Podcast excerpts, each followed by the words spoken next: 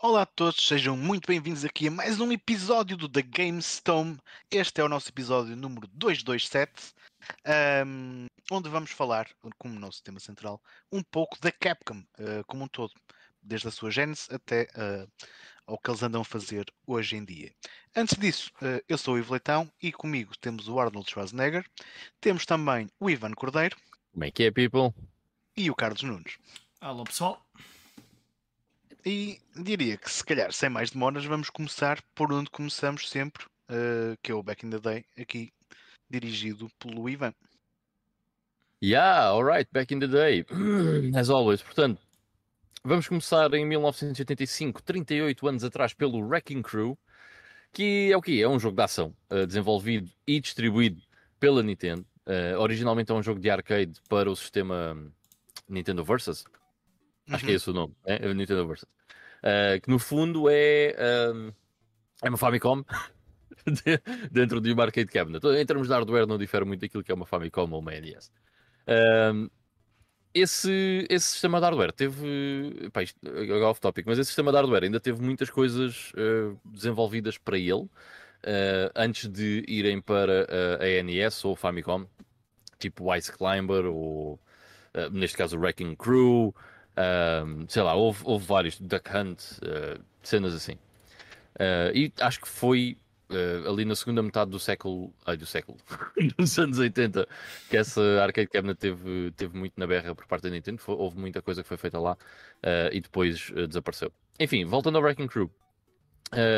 este jogo teve o Yoshio Sakamoto como principal criador, principal designer, uh, que também é conhecido por ser o designer do Kid Icarus e ficou okay. para sempre associado à série Metroid, sendo que uh, foi um dos designers no primeiro Metroid e depois acaba por ser o diretor no Super Metroid, no Metroid Fusion e no Metroid Zero Mission e no Metroid Samus Returns. Portanto, uh, teve muito envolvido, envolvido no desenvolvimento dos Metroids 2D.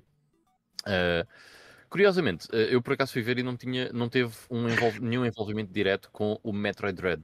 Um, não tenho a certeza porquê. Mas pronto, foi um estúdio diferente, não é? Mercury Steam. Uh, se calhar até teve o seu input, mas não, não teve nenhum job diretamente related com, com o Metroid Dread. Ah, se calhar uh, já morreu. Não, não morreu, não morreu. Está tá bem de saúde com 63 anos.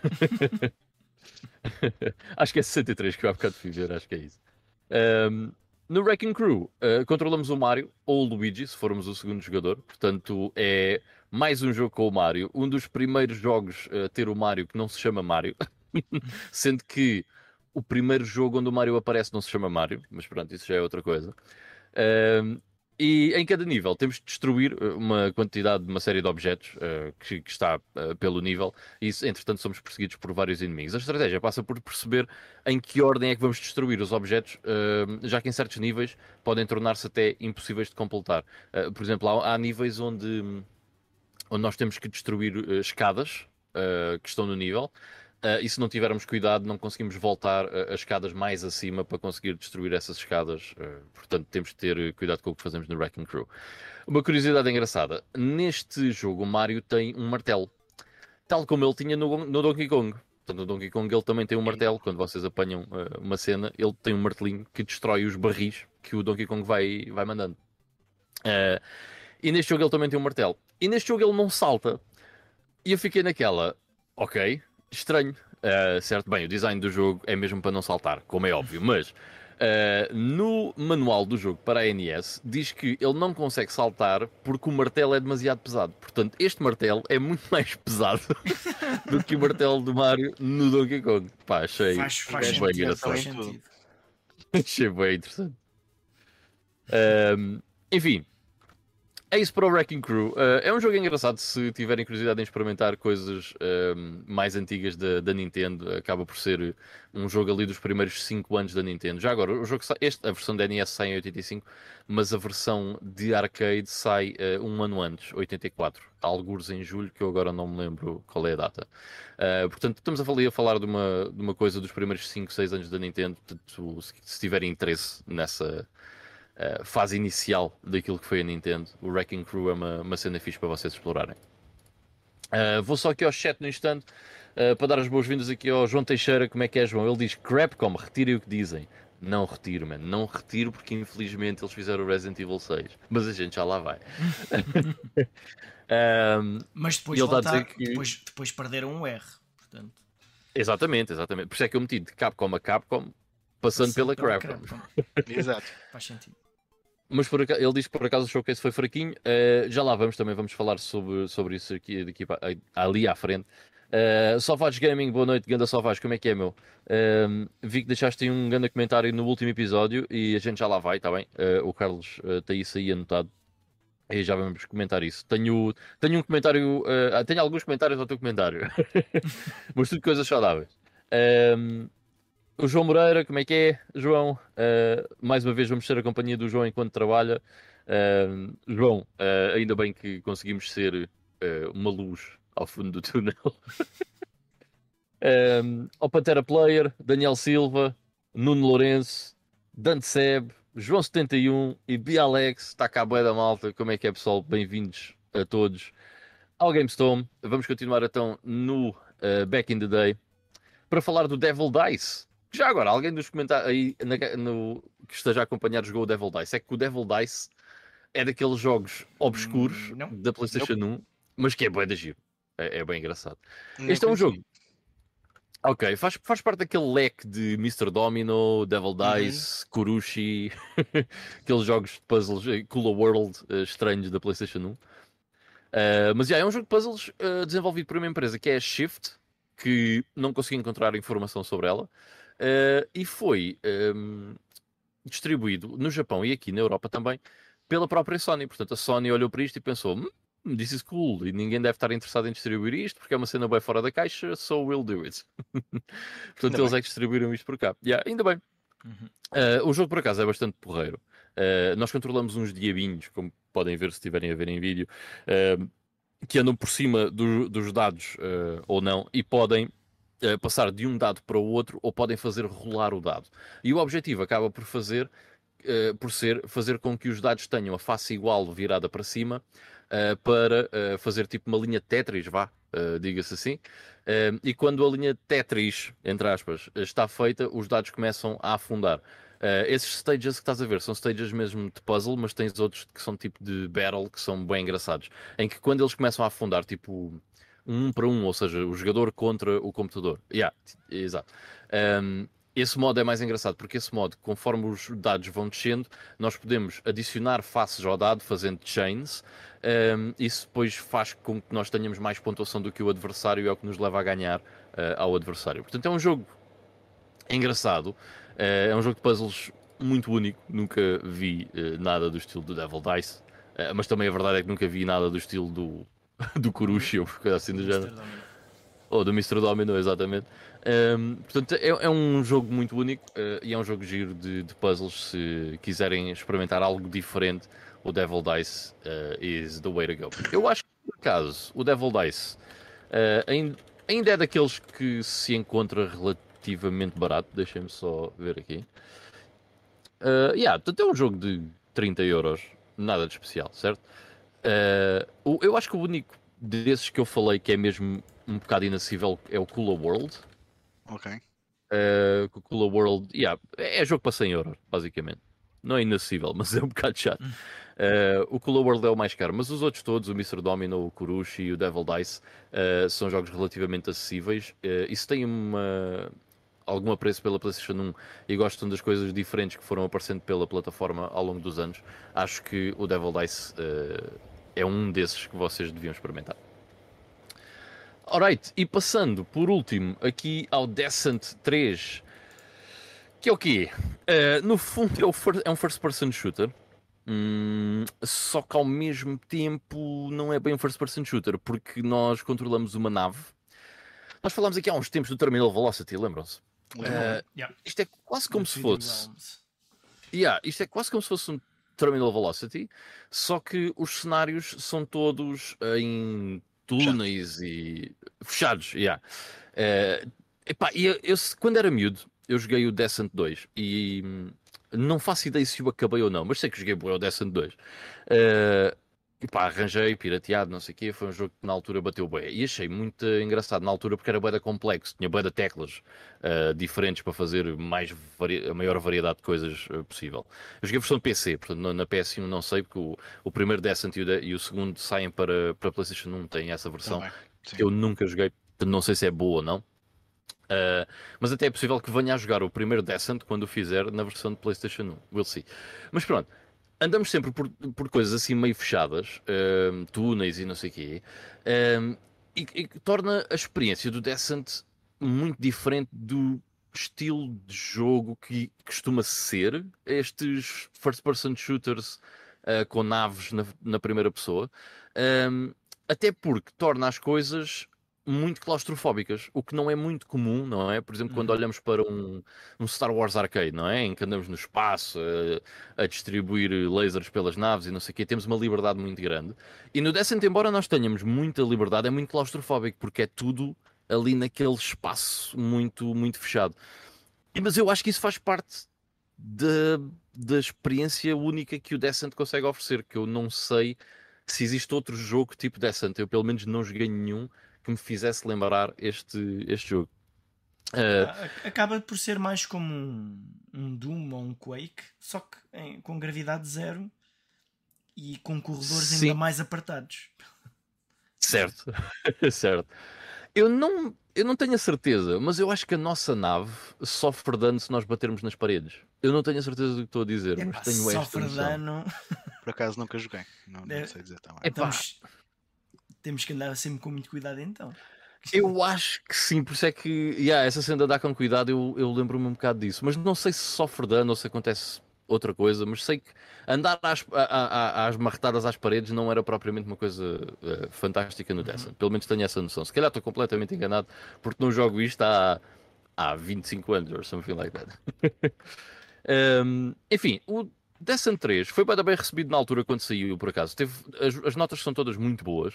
Uh, para vocês terem uma noção, pá, uh, a Computer Games Magazine deu 4 estrelas em 5, a Game Pro, a Game Pro deu 4,5 em 5, o GameSpot deu 9 em 10, o IGN deu 9 em 10, PC Gamer deu 93%, portanto teve boé boas análises, certo? Mas foi um autêntico fracasso de vendas uh, e acabou por ser o último jogo a sair da série, nunca mais saiu nenhum uh, Descent. Em que ano é que saiu isto mesmo? Isto sai em 99.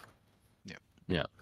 Uh, que digamos que para a altura já não era algo novo, certo? Nem revolucionário. O, Descent, o primeiro Descent, quando sai, uh, estamos a falar de quê? Uh, 90 e poucos, deixa-me ver Foi aqui. 94, 95, sim. É, yeah, 95. Esse, esse yeah. por acaso cheguei a jogar. Pois, este quando sai, o, o primeiro Descent é bué revolutionary, certo? É uma coisa, é uma coisa nova, hum, fresh, mas o Descent 3 nem por isso. Bem, foi um fracasso autêntico de vendas, o jogo vendeu muito pouco, um, ehm, para, pelo menos para aquilo que se estava à espera. Uh, e este Descent 3, embora seja muito bom, um, ehm, foi desenvolvido por outra equipa até dos primeiros dois.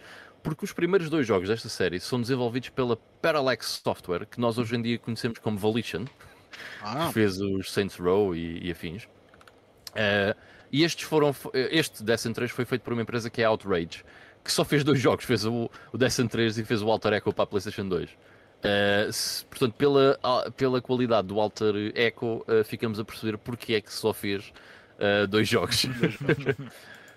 Na verdade, estes, estes dois primeiros Descents foram os primeiros jogos que a Volition desenvolveu. Foram mesmo os primeiros dois jogos dessa, dessa empresa. Em, 95 eh, e o Descent 2 que sai em 96, portanto no ano a seguir. Uh, literalmente um ano depois, um sai a 5 de março e o outro sai a 13 de março, portanto ali muito, muito perto. Um, ehm, eles depois vêm a fazer coisas tipo o Free Space 2, o Summoner, o Red Faction, uh, o Saints Row e pá, o último jogo que eles fizeram até foi o novo Saints Row que até nem teve assim grande recepção. Mas pronto, existe um Descent 4 que foi cancelado em uh, 2000 Portanto, ficámos por aqui. Uh, mas pronto, o Descent é uma coisa que me, que me traz ainda muitas recordações. Uh, é um jogo que eu, que, eu, que eu me lembro muito bem uh, e que tenho muito carinho da altura do, do DOS e do Windows 95. Um, o BLX estava aqui a dizer que a Capcom é uma empresa recente que tem um jogo não muito conhecido chamado Street Fighter, certo? Epá, eu acho que sim, meu. Não tenho bem a certeza Que eles fizeram qualquer sim. coisa com esse nome. yeah. Uh, o Retronape, como é que é Retronape? Está a dizer que deu-me um feeling do jogo Virus the Game para o PC que saiu no fim dos anos 90. Por acaso não conheço esse Virus the Game, mas até vou ver. Um, e pronto, para o nosso back, back in the Day é tudo. Epá, Alright, yeah, real- desculpa lá, realmente o Virus tem aqui uma vibe muito decent. Eu também não conhecia esse. Essa, essa, essa sugestão. Também não. Yeah. Ahm, avançando para a próxima secção, que agora por acaso fiquei na dúvida, ó Carlos, se vamos passar para as notícias ou se vamos espreitar os nossos comentários. Excelente questão. Onde é, que, onde é que seria a melhor altura para encaixar isto? Se, na verdade, se calhar até era mesmo no início, antes de tudo. Pois é, Se- Too bad! Não faz mal, já passou. T- ah, também há o lançamento da semana, que acho que Ah, não sim, saiu. temos o lançamento da semana, al- mas saiu alguma coisa de jeito? Esta semana? É. eu esta boa semana debaixo de uma rocha, portanto não faço ideia se é alguma coisa ou não. eu acho que não saiu nada assim de. Saíram demos, né? Demos sair. Não, quer dizer, sim. Demos, a demo já tinham saído na semana 16. passada. Acho que já tinha. Hum. Na semana passada acho que já tinha saído, salvo. Ah, é? Acho que sim. Ok. No, por acaso não tenho, não tenho a certeza. Tinha ideia que era no início desta semana, mas não sei. Olha, está aqui o João 71 a dizer que saiu o F1 2023. Yes! Yes! Imperdível. Pá, por acaso, eu estou aqui a gozar, mas eu até gosto dos, de jogos de Fórmula 1. Eu, quando era puto, vibrava bué com jogos de Fórmula 1. Simplesmente não jogo um há muito tempo. E até já me ocorreu várias vezes ahm, comprar o último jogo de Fórmula 1 para ir experimentar. Porque eu acho que vou curtir bué. A cena é, ahm, primeiro, preciso de um volante, certo? Porque jogar isto num comando, não. Ah, e segundo, eu acho que isto é daqueles jogos onde eu ia perder bué de tempo Uh, porque depois ia querer fazer vários campeonatos e não sei o quê. uh, então eu uh, uh, tenho-me afastado um bocado. Se tivesse algum que tivesse também suporte para o teu PC, PSVR 2, né? Aí Sim, mas já, já vendi o PSVR. Não sei se estavas cá nesse já? episódio. Provavelmente não. Já. Não, é pá, por um motivo muito estúpido. Uh, muito estúpido, nada estúpido, mas uh, eu tenho um problema qualquer na vista que faz com Ok. que eu não consiga ver uh, distâncias no PSVR. ok. Ou, ou melhor, não é que eu não consiga ver distâncias. Eu agora não me lembro do nome. Eu na altura andei a pesquisar a boé para ver se havia soluções para isso, estás a ver?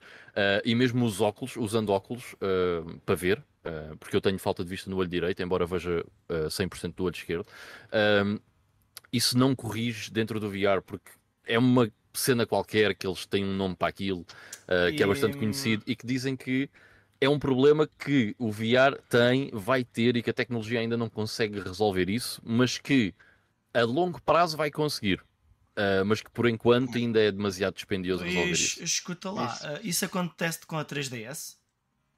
Acontece, acontece. Aliás, Ou- na 3DS ah, há outro efeito que é eu vejo o 3D, aquilo que fica realçado, eu vejo um bocado desfocado.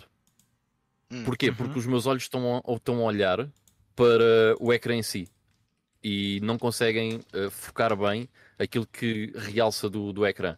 Que no fundo, no, Res- no Resident Evil dava para perceber isto muito bem, que é tudo o que estava no fundo do, do, do ecrã no PSVR, ahm, Uhum. eu consigo ver nitidamente.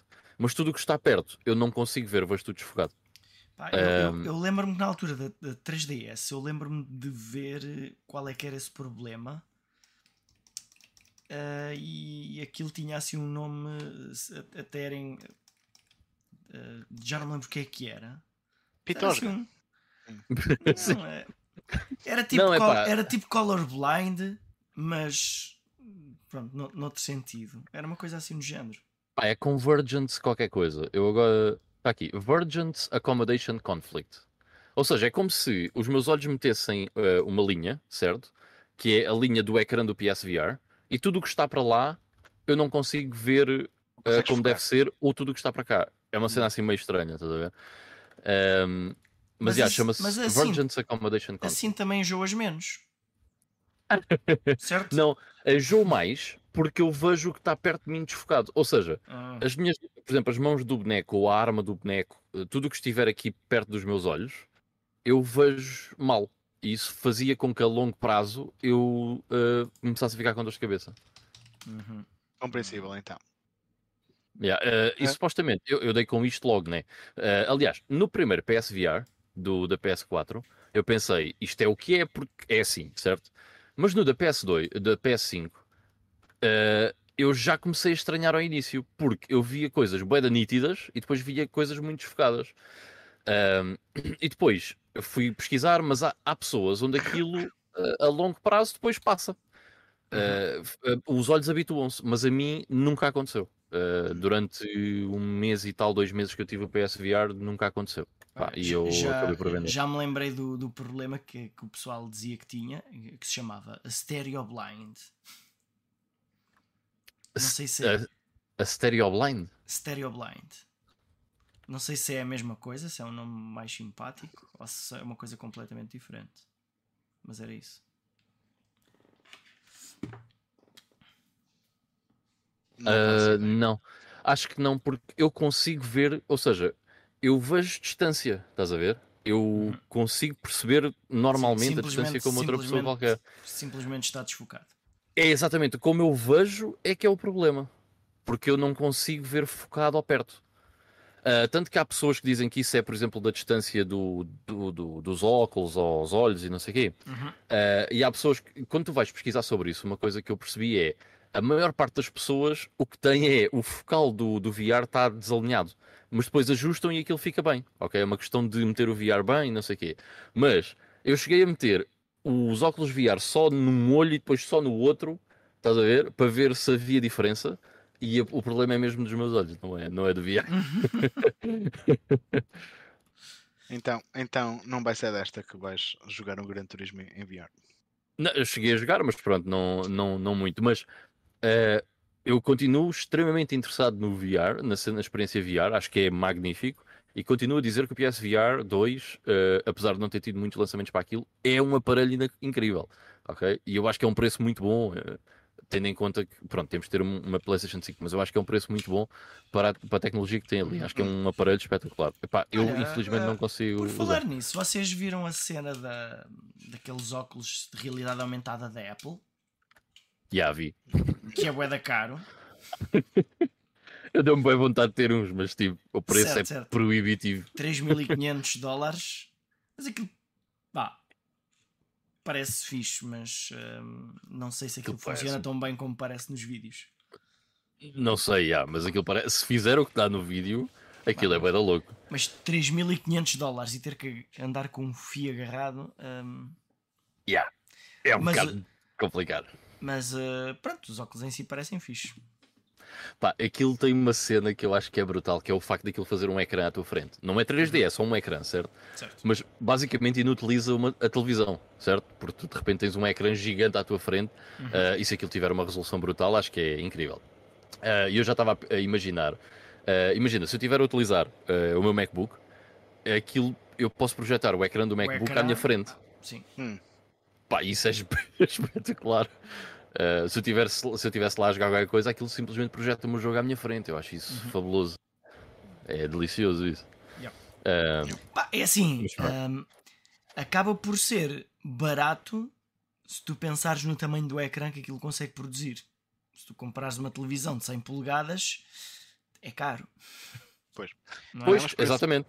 Exato. Por esse preço preferia comprar uma motinha. Uma moto? uma motinha, uma motinha para dar uma voltinha. um, entretanto, Bom, pronto. Back on eh, track. Back Olha, peraí, peraí. Uh, antes de irmos aos comentários, deixa-me só já agora dizer aqui boa noite ao Pajó, como é que é a ganda Pajó? Uh, ao Luís Veigas, diz boas pips, Capcom tem a minha franchise favorita de sempre, Onimusha, infelizmente nunca fizeram mais nenhum.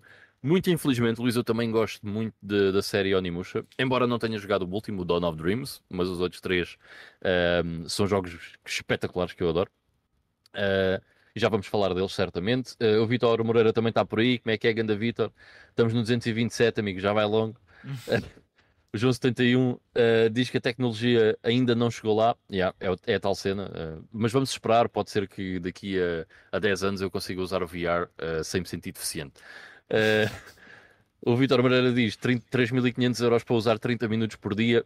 Depende, Vitor. Podes ir com aquilo da rua e utilizar aquilo para. Imagina, vais no metro e de repente metes aquilo. Uh, Mas 30 minutos por dia, como assim? É, é autonomia daquilo? Se usares em modo portátil. Não, assim. não porque aquilo Hum. fica agarrado com um cabo. Portanto, para andar na Hum. rua com aquilo, pá, tens que ir com uma boa powerbank. Ok. Pro- Provavelmente, já. Não, mas eh, 30 minutos por dia. É assim, é, é o tempo que se calhar, em média, que se usa uma coisa desse género. Não é? Eh, pá, é, é como uma consola. Pá, gastar 500 euros para jogar eh, às vezes 0 minutos por dia, não compensa. Eu esta semana joguei uma hora. Não, esta semana não está a compensar. Ah, sim, mas uh, tudo o que vais jogar até. Não é? Isso compensa. Ah, mas, sim. mas sim, há pessoas que às vezes compram as consolas e que estão encostadas que não, não vale a pena, né? Sim. Opa, mas uh, eu acho que, era, que aquilo é uma tecnologia bem da louca. Uhum. Eu, eu, eu espero um dia poder uh, ter algo daquele género. Não quero dizer que seja o Apple VR, mas algo daquele género eu acho que é, que é bem da louca. E acho que estamos cada vez mais próximos de ter simplesmente uns óculos VR. Certo? Acho que, acho que estamos quase, quase lá a chegar. Já faltou mais. Uh, que isso vai ser a, a- a cena. Eu, eu espero ainda estar vivo quando andarmos todos na rua com óculos VR, certo? E andarmos a olhar uns para os outros e aquilo faz a altura. Aquele gajo tem 1,68m, tem uh, Não, isso- uh, índice de massa corporal a mais. Isso uh, nunca andas a ver filmes a mais ou jogos a mais, porque isso nunca vai acontecer. Porque quando isso acontecer, tu não vais simplesmente sair de casa. Também muito essa estás nos óculos e parece que estás fora de casa, mas na verdade estás sentado no sofá. Exato. Um, o Retronet está a dizer que o melhor é ver os teus olhos quando usas. Man, isso é grande cena, certo? Uhum. É boeda estranho. E aquela cena em que tu estiveres a falar com outra pessoa, como aquilo tens os óculos VR à frente, ele reconstrói a tua face e quando tu estás a falar com outra pessoa, a outra pessoa vê a tua face reconstruída pelos óculos. Yeah. O Parece, que está a é, usar. parece que é Bonkers. transparente, não é? E ah, parece que é transparente, é de bonkers, meu. O já está a pensar noutro caso do uso para essa tecnologia. Ah, eu sei, não sei o que é que ele disse, mas eu, eu tenho algumas coisas que gostava de ver utilizadas. Ah, o pai já está a dizer que os, Apples da, os óculos da Apple parecem retirados do Ready Player One, tal e qual. É pá, por Sim, acaso sim, não sim, sei, nunca vi, o, nunca vi o filme. É pá, devias ver esse filme. Esse filme é fixe. Mas sim, é, é é, é parecido com. São, são parecidos, são parecidos. Uh, Vitor Amarelo diz que faz lembrar o Black Mirror, ficas fechado naquele mundo mais 30 minutos. Shit. o João Teixeira está a dizer: o Mike anda a sair muito à noite. Não, temos de trancar a porta e esconder a chave. Pá, infelizmente o Mike não conseguiu estar connosco hoje novamente. Uh, e o Vitor está a dizer que deve ser sair, sim, mas bom, uh, se tiver raio-x para despir a malta, já vale. Man, imaginem as tem. possibilidades, estás a ver? Não, mas eh, tem. Hoje em dia, isso existe. Bah, não desce para a pessoa, mas at- através de inteligência artificial tira-lhe a roupa e põe lá um corpo que se calhar até é mais jeitoso do que o verdadeiro. Que é sempre positivo. Mas. Pá, eh, as possibilidades são infinitas para aquela infinitas, tecnologia. sim. Ah, enfim, bora então ir para, o- para os comments. As- e também as possibilidades idiotas, porque de certeza que alguém vai arranjar uma aplicação que faz com que toda a gente fique de bigode quando tu estás a olhar eh, para as pessoas. Claro. Ou que sejam substituídos por gatos, uma cena qualquer. Garantidamente. Olha, Mas- boa. Olha, mas isso tem, tem muitas, muitas aplicações. Imagina que há um gajo que é tipo bué racista. Aquilo transforma toda a gente, portanto. E toda a gente pode ser amiga agora. Portanto, obrigado, tecnologia. Pá, se eu Bom. visse todas as pessoas com cara de gato, eu acho que gost... era- o meu dia era mais alegre, eu gostava mais das pessoas, sem dúvida nenhuma. Portanto, sou Ah, todo é. apologista. Variedade, não é? Alguns gatos, outros cães, periquitos. Sim, podia ser. Rinocerontes. Peraí. Vamos aos comentários, gente. Vamos aos comentários. Vamos lá então. Vamos Bom, então temos aqui uma novíssima secção do Correio dos Tomers. E, e, portanto, vamos ver aqui os comentários que a malta colocou no nosso último vídeo. Portanto, pessoal que não vê em direto, portanto, estejam à vontade, comentem o vídeo, ponham a vossa opinião, que a gente dá sempre destaque no episódio a seguir. Portanto, aqui o Ricardo Bouro, que diz que na terrinha dele eh, era chamada de Moura Encantada a arcade de Pinball Action. Portanto, nós eh, acabámos por desviar um bocadinho e falar da arcade de, de- de Pinball Eh, e, e fez surgir aqui boas memórias na malta. Depois temos aqui o comentário do Sovods Gaming, comentáriozão. Ora bem, eh, começando pelo que se tornaria óbvio no final deste comentário, Final Fantasy VII Remake por si só é do top 3 dos jogos favoritos de sempre. Uh, portanto, nem toda a gente tem a mesma estima pelo jogo. Não consegue perceber a existência de um grupo largo de pessoas que não aceita que esta nova trilogia possa ter uma história diferente em alguns pontos. Certo, certo, certo. Eba, primeiro comentário para, para o comentário do Salvage. É, eu cada vez tenho, fiz mais as pazes interiores com o facto. Vamos lá ver uma coisa. Aquilo chama-se remake, caraças, certo? Um remake. Bem, é um remake, não é um é remaster, que- mas Mas aí é que Ok. está, o remake dá a entender que pode ser uma coisa completamente diferente. Ok, fine, mas onde é que, durante a apresentação do remake e quando foi apresentado, mostrado pela Square Enix, onde é que eles disseram que aquilo ia ser diferente?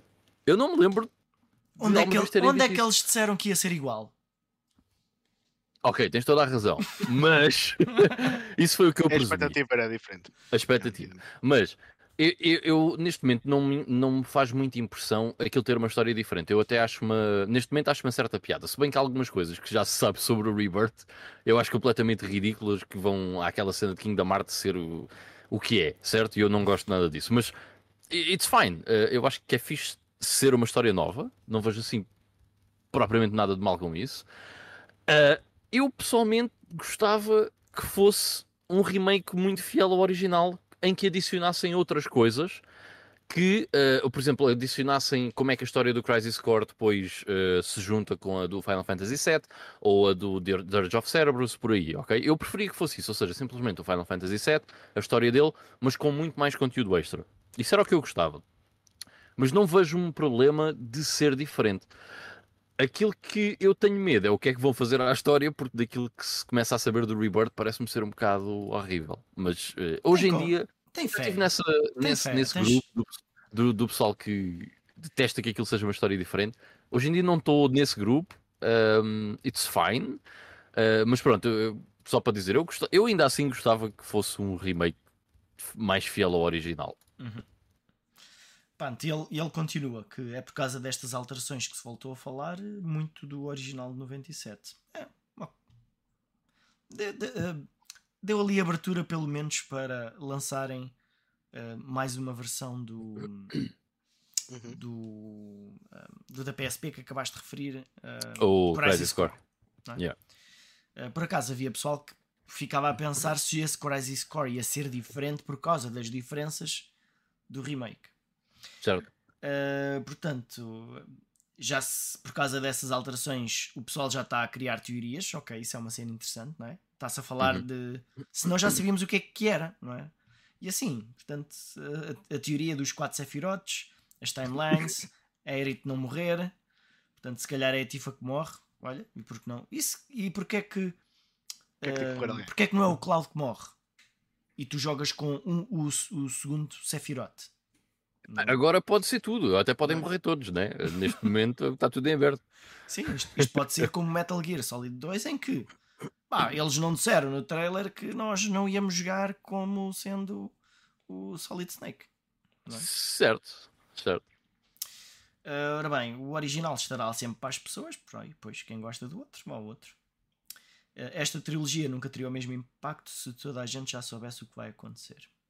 Ah, e o que segue até pode ser mau, mas ah, não estamos livres disso acontecer. Pá, eu, eu concordo aqui com, com o Sauvage nesta, na ideia dele. Não- Yeah, yeah, no fundo eu também acho que ele está correto. Uh, eh, acho que não se tinha falado tanto do, do remake se não fosse algo que pudesse mudar a história de, daquilo que era o Final Fantasy. Quer dizer, não muda a história do Final Fantasy VII. Uh, muda a história do, do, do remake do Final Fantasy VII, certo? Mas acho que não tinha sido tão falado. Até porque o facto de ter mudado foi uma coisa muito discutida pela net fora, certo? Uh, Foi, e isso foi. ajuda Continua também à promoção do jogo. E continua a ser, exatamente. Claro. Mas é, é porque quando previsivelmente, se a história fosse muito fiel, o segundo iria vender muito menos do que o primeiro, certo? Normalmente é o que acontece. Pá, e imagina que este jogo até acaba por ser eh, tão bom que é que até acaba por vender mais. Portanto, se calhar se fosse muito fiel ao original, por muito bom que fosse, ele iria sempre vender menos. Imagino. Yeah, we'll see. Portanto, só para terminar e confiando na, na memória de peixe dele, o Final Fantasy VII Remake teve apenas um patch que já saiu bastante depois do lançamento do jogo e corrigiu qualquer coisa mínima. O jogo está no disco tirando esse patch reserve, exatamente igual à da versão digital, que é de louvar. Yeah. Isso Olha, é de louvar, mano. Isso, eu por acaso não sabia. Também não, e isso é espetacular. Não, não sei. Mas, eu gosto muito eu... desse, desse facto. Deixem-me só, deixem só acrescentar que também concordo com, uh, com Salvas Gamer nesse ponto. Uh, porque se, o, se esse Final Fantasy VII Remake fosse apenas um remake, eu provavelmente não queria jogar. Uhum. Agora que está toda a gente aí em pânico por a história mudar, sinceramente até estou com curiosidade em jogá-lo. É algo que eu provavelmente irei fazer. Uhum. Mais lá para a frente. Yeah. Mas imagino que muita gente eh, tenha o mesmo pensamento. Por exemplo, eu pessoalmente eu não gosto assim tanto do Final Fantasy VII como toda a gente. Mas este, o Final Fantasy VII Remake, eu achei muito, gostei muito mais do que do original. Portanto, e não é assim muito, muito diferente, mas gostei mais. Um, não... É válido. Toda a gente tem o direito de estar errado, certo? É... Tenho aquela esperança que agora ainda gosto mais do próximo, o Rebirth. Mas pronto. Portanto, é este que, que o correio dos leitores, dos Tomers. Portanto, Já agora, agra o... agradecemos comentários destes. O Salvador estava a dizer peço desculpa pelo testamento. Ora, é essa, man. Uh, agradecemos imenso o teu testamento. Uh, dá sempre tema para discussão também. Uhum. O Ricardo Ribeiro está a dizer: LOL, entrei mesmo na hora de, de ouvir o meu comentário. Boas noites, Ricardo, como é que é? Está-se bem? Uh, o João Moreira está a dizer: diz. Estava aqui a pensar, tem havido muitos temas que, são, que nós decidimos sempre no final de um episódio qual é o tema da semana seguinte. E, e tem acontecido ultimamente em haver alguma coisa dos comentários que nos faz uh, escolher o próximo tema. Uh, temos que fazer um tema certo. sobre remakes. É assim, Uh, por acaso. Remakes, remasters e. Esta semana sai o Final Fantasy XVI, certo? Por isso até era giro fazermos uma cena sobre Final Fantasy no próximo episódio. Uhum. Eu por acaso tenho uma sugestão que posso meter aqui para o pessoal votar. Nós podíamos fazer o ranking dos jogos de Final Fantasy como fizemos para o Zelda. Acho que era bem engraçado. Olha. Era engraçado, mas é assim, eu do 12 para a frente não tenho opinião a dar. Mas eu tenho. Também do 12 Mas para a é. frente é tudo mau, portanto não, não há muito para discutir. Está-se bem, está-se bem. Bah, certeza correto, o pessoal que nos ah, acompanha Eu só não tenho dos online.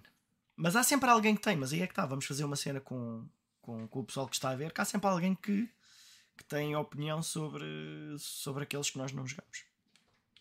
Olha, eu já não me lembro como é que se faz a pool aqui no, Tu descobriste, se descobriste outra vez, também vais descobrir hoje. Uh, pois. Só que já não sei como é que De qualquer forma, essa ideia parece-me boa, uma vez que vai ser o lançamento do Final Fantasy XVI. Mas a ideia dos remakes poderá ficar. Se calhar até numa altura em que sai um remake qualquer uh, de, assim relevante e encaixamos também nessa semana. Um, Deixa-me só vir aqui aos comentários. Mas... O João Moreira está a dizer que até certo ponto do jogo é um remake, a partir de certa altura é uma continuação e por mim tudo bem, até gostei. Lá está, pá, há pessoal que completamente tranquilo com isso. Uh, o João Teixeira está a dizer que tudo aponta para que as cenas mais marcantes do original estejam nestes novos jogos, mas sinceramente não sei como vai ser com a Aerith, pois eu, se, se tiver que apostar, ela vai, vai sobreviver até ao fim do jogo. Mas isso vou apostar, certo? E se calhar até estou enganado, mas uh, pronto. Cadastro diz boas noites, meus amores. Como é que é? Cadastro, está-se bem, meu? Ganda Cadastro. Não andas a lançar vídeos. Não, não por acaso lançaste. Mas já andas a falhar. Eu quero mais vídeos. um, João Moreira diz que parece no próximo já podem dar level up na Aerith. pois. Ele lembro quando era puto dar level up na Aerith, ter o melhor equipamento para a Aerith, andar a grindar a Aerith. Aerith. e depois, puff, dead. Mas, mas isso Nunca vai mais me esqueço desse sentimento, meu, de agora, meu, e o equipamento dela? Não posso sequer tirar. Mas isso vai ser giro. o, que é que o, o, que é que o pessoal vai fazer agora? Vai jogar na defensiva e não se preocupa tanto em, em tratar dela e depois ela não morre e morre outro personagem. Depois, I mean, não Anything sabemos, né? Happen, right? Anything can happen, sim, yeah. exatamente.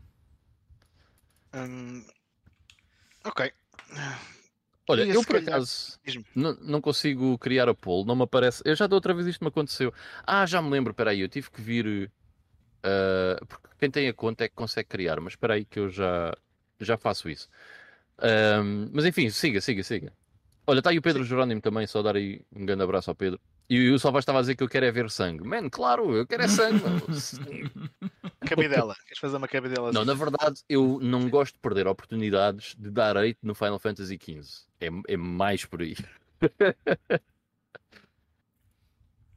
Antes de dar azeite no, no Final Fantasy XV, se calhar uh, seguiríamos para as notícias, a começar por uma notícia de ter sido lançado um novo jogo da McDonald's para que sistema? Para o Game Boy Color. Claro, faz sentido. Fiquei bem à toa com essa notícia, meu. Yeah. Aliás, eu, eu, eu, só tinha lido as, as letras gordas na, nas redes sociais, portanto, isto parece que foi assim um processo ainda que, que teve algum tempo e, e, foi uma cena mesmo que depois a McDonald's autorizou e tal. Só que acho que ainda não há planos para ter uma release física disto, mas não, isto é uma cena que parece que está apenas disponível uh, num, num site qualquer Tem para só... se jogar sim. via browser. Não, mas acho yeah. que do que eu vi havia a ROM, alguém queira. Sim, não, a ROM depois, depois deu, para, deu, deu para sacar também, claro. Mas uh, o jogo parece parece bem. Yeah, it looks good. É, é bem estranho, but it looks good, yeah. Uh, pessoal, já abri a pool, portanto metam aí sim ou não. Vamos ver quem é que ganha. Vamos ver se é isso que nós fazemos para o próximo episódio. Então e se eles disserem que não? Se eles disserem que não, eles vão ter que, que dar o tema. Eles é que sabem. hum. Relação... Uh, mas eu, eu fiquei bem à toa com esse, com esse anúncio.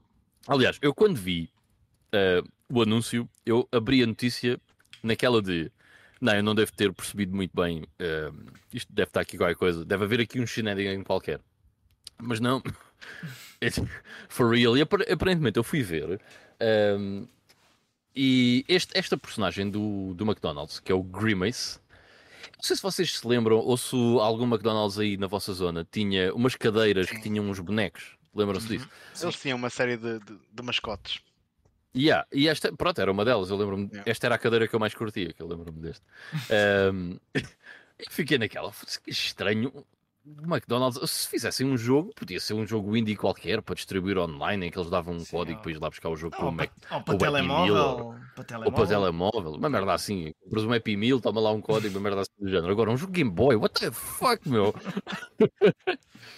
Mas o jogo eles... parece fixe, mano. Ah, eles se calhar agora vão pôr Game Boys onde antigamente tinham aqueles tablets lá nas mesas. Por acaso acho que ainda acho que nunca voltaram a pôr depois da pandemia. Se calhar agora vão pôr Game Boys, quem sabe? Yeah, maybe. Hey, eu passava a ir ao McDonald's. Não, por acaso não. Quer dizer, ia lá para, para, jogar o jogo, mas para comer, esquece. Por acaso o McDonald's, epá, isto é completamente off-topic, mas o McDonald's é, é capaz de ter sido a coisa que mais perdeu qualidade de sempre. Pá, eu no outro dia estava. Mas estás a dizer que já, já teve qualidade, é isso? Não, é assim, eu não sei se tinha qualidade, porque eu era miúdo e não sabia o que é que era comida como deve ser, mas uh, quando eu era miúdo, eu lembro-me de gostar bué de ir ao McDonald's, certo? Normal. Epá, e o McDonald's, desculpa Trazia, mas... Trazias o boneco e tudo? Sim, exatamente. Mas eu lembro-me dos hambúrgueres serem de um tamanho razoável. Foda-se, eu no outro dia fui ao McDonald's, pedi um McVeggie e, epá, e fui ao McDonald's porque estava no aeroporto de Lisboa, no Terminal 2 e como, pá, se vocês já passaram no Terminal 2 aquilo não tem grande coisa para vocês comerem, certo? eu fui comer ao McDonald's, pá, e o hambúrguer era, pá, era uma cena assim, meu, ok? As, tu, era... as tuas mãos é que cresceram. Não, meu, não, não pode foi, ser. As tuas mãos cresceram. Mesmo eu garanto minúsculos. que as tuas mãos cresceram os hambúrgueres estão minúsculos, mano. é horrível mesmo. Eu fiquei a olhar para aquilo assim, o que é isto, meu? Isto, isto, este menu custou-me 8 euros, mas eu fui roubado. Porque era mesmo extremamente pequeno. Fónix, bem estranho. Epá, se, calhar no aer... se calhar no aeroporto os preços são mais caros e se calhar o hambúrguer é mais pequeno no... por ser no aeroporto. Não... Sim, quer dizer, o hambúrguer é mais pequeno, não, mas o, o valor do menu de certeza que era mais caro. Sim, isso é. Pá, se calhar é para o, para, o, para o avião não ir tão pesado e o pessoal precisa de comer menos. Ah, deve ser por causa disso, já. Mas comparando, por exemplo, o Burger, com o Burger King, uh, o Burger King, para além de ter muitas opções vegetarianas, pá, os hambúrgueres são normais, têm um tamanho razoável. Agora aquele era mesmo estúpido, aquele tamanho daquele hambúrguer, meu. não fazia sentido nenhum. Estão a ver o, aqueles, uh, como é que se chama aqueles uh, doces muito conhecidos franceses, que são aquelas rodinhas, macarrons certo? Ah, sei, sei, sei, sei. quando, quando abre a caixa do hambúrguer, assim, isso é o macarrão, meu, que é isso? Se calhar o problema é ter escolhido o McVeggie. Ah, pá, acho que É, sim. se calhar, é. Mas mesmo assim, eh, no outro dia, oh, já não lembro quando é que foi, mas ouvi alguém a comentar que o Big Mac era muito mais pequeno agora. É possível. Não sei, não faço ideia. Mas já não. Ah, É para eles poderem lá naquelas indicações que têm as calorias, poderem pôr menos. Porque Por é mais menos, pequeno. pois. Agora ainda com menos calorias. E há já. só que tem menos 30% de hambúrguer. Uau! Metade, boa. metade do hambúrguer. Menos 20% de calorias, mas menos 30% do hambúrguer. Deal. Mas, ok, voltando aos temas Hum. de jogos emulados e disponíveis online, a notícia seguinte também vai eh, embarrar um pouco neste, neste ponto, eh, que foi uma das, das cenas que a Capcom eh, anunciou nas suas festividades de aniversário dos seus 40 anos, é o lançamento deste, deste website Capcom Town, onde vocês podem ver eh, várias informações eh, da empresa, é como se fosse uma espécie de um museu eh, virtual.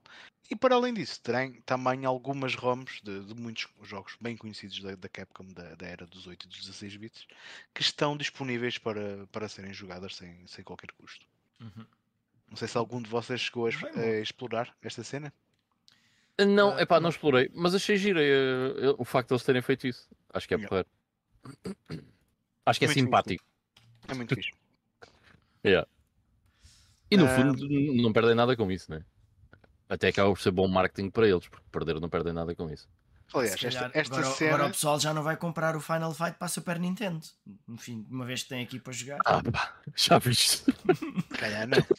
É que como é que eles assim sobrevivem, não é? Neste, como é que eles se mantêm economi- economi- economicamente viáveis? Eu não sei como é que vai ser. Pá, não, não estou a ver. Mas isto há de ter sido uma das coisas que eles anunciaram na, na conferência da- do, do Summer Game Fest, que se calhar podemos aproveitar para encadear já a seguida. Uhum. Eh, que nesta, nesta semana que passou, eh, houveram pelo menos mais dois eventos, um dedicado à, à Ubisoft e outro eh, à Capcom, pelo menos são esses aqueles que a gente gostaria de destacar. Eu tenho muita pena que o Mike não esteja cá para ele me fazer o resumo, que eu estes não vi rigorosamente nada. A única coisa que eu vi foi um alguém, eh, um grupo de amigos meus que também são bué fãs dos jogos desse Attorney que meteram lá um, um spoiler do, do anúncio da, da trilogia que envolve também o, o, o Apollo Justice. Por, por acaso foi uma cena que eu gostei bastante. Mas fora isso, Yeah. não, não sei mesmo de nada mais que, que tenha sido eh, anunciado aqui. Portanto, se algum de vocês que tenha visto, pá, por favor, elucidem-nos. Olha, eu vi, eu vi um que é que valeu da, vi um bocadinho da Ubisoft. Nem sei se vi um bocadinho, se vi tudo, já nem me lembro, porque eu ia fazendo um bocado de skip. Mas eh, o que eu gostei mais foi que aquilo foi tão cringe como eles costumavam fazer na E3, portanto, que é uma coisa positiva. Com tipos em palco que não têm piada nenhuma, mas eles a achar que têm. Eh, pessoal a cantar, a dançar, portanto. Já começa, eu comecei a ver o da Ubisoft. Desculpem lá, eu comecei a ver o da Ubisoft e a primeira merda que aparece é o Just Dance, porque, porque há sempre uma dança de Just Dance nas cenas da Ubisoft, certo? Eu assim que vejo eu assim, ah ok, é por isto que eu não costumo ver os da Ubisoft ao vivo, comecei logo a passar para a frente. Mas foi bonito, foi Eh, bonito. Eh, e tinha um públicozinho lá, não era? Havia um público reduzido, mas eh, havia gente lá no auditório, lá, no auditório, no palco que eles tinham preparado. Pronto, então, ahm, no caso da Ubisoft, mostraram gameplay eh, do Star Wars Outlaws, ou seja, que Uhum. é o eh, Far Cry Star Wars, ou uma coisa assim do género. Que até, bah, não parecia mal. Portanto, mostraram cenas e pronto, ok. Talvez a coisa resulte bem. Ahm, mostraram também mais do Prince of Persia, lá com o tipo de, um dos desenvolvedores a falar eh, muito apaixonadamente do jogo. Ah, Ivan, eh, Yeah. viste mais do jogo? Ficaste na mesma? De qual? Desculpa lá, não, não Do Prince do Persia. Prince of Persia. Ah, do Prince of Persia. O que eu tenho a dizer sobre isso é boa noite, Miguel Cabanas, meu. Obrigado por estás aí. Opa, não, sinceramente não, não, não vi. Ahm, vi que eh, eu essa parte passei um bocado à frente, como era um jogo que já tinha, já tinha sido anunciado, já tinha visto. Passei, aliás, eu, a conferência do Ubisoft eu passei quase toda à frente, eh, porque tudo o que eles mostraram era novo. Ahm, não era novo. Era, não era novo. Yeah, a única coisa que eu vi foi o gameplay do Star Wars Outlaws, porque estava interessado a ver o que é que é. Uhum. Uh, mas de resto não vi, não vi mais nada de especial. Yeah. Mas porquê? Gostaste? Foi do Prince of Persia? Não, na verdade eu também passei à frente porque eu não, não quero ver mais do que já vi. então, não, então porque, por, não, porque eu tenho interesse no jogo e portanto não tenho interesse em ver mais. É sim, é sim. Pronto, uh, também mostraram mais coisas de, do Assassin's Creed. Portanto, do Assassin's Creed Mirage. Uh... Nós em off-topic estávamos até a falar que se calhar esse Mirage será então uma espécie de voo de regresso ao passado da série Assassin's Sim. Creed. Mesmo uhum. para quem diz que é sempre a mesma coisa, não é bem a mesma coisa. Um, antes do, do Origins, uh, e na verdade antes até do 3, o 3 ainda era mais ou menos assim, mas principalmente no Assassin's Creed 2 havia ali um fator maior de, de nós fugirmos de quem andava atrás de nós. Tu matavas alguém numa cidade e vinha uma data de gajos atrás de ti a mandar-te tiros e a mandar-te pedras quando estavas a tentar subir para, para o telhado. Nestes últimos, Sim. eu sinto que consigo matar quem me apetece e se aparecem dois macacos, eh, vêm atrás de mim, eu mato-os também e está feito, está resolvido o assunto. Uhum. E fiquei com a sensação que eles querem regressar um pouco ao passado, portanto, haver mais aquela coisa do, do usar eh, a nossa agilidade para fugir e nos escondermos. Isso acontece mais. Uh, por exemplo, eu joguei recentemente ao Valhalla e, e ao Odyssey. Eu nunca tive escondido na palha e matei ninguém. Nunca aconteceu, certo? E isso yeah, é um... para a Portanto, isso era um clássico. Eu não me lembro de estar a subir um, podes, edifício podes. e cair porque alguém me acerta com alguma coisa. Yeah. É, mas podes, só que pá, certo, é podes, inútil. Mas o jogo não te empurra para aí. Não, não, tu não sentes a necessidade disso. Porque é que vou estar à espera dele se posso chegar lá e matá-lo e pronto. Aliás, há um jogo que também fez isso depois.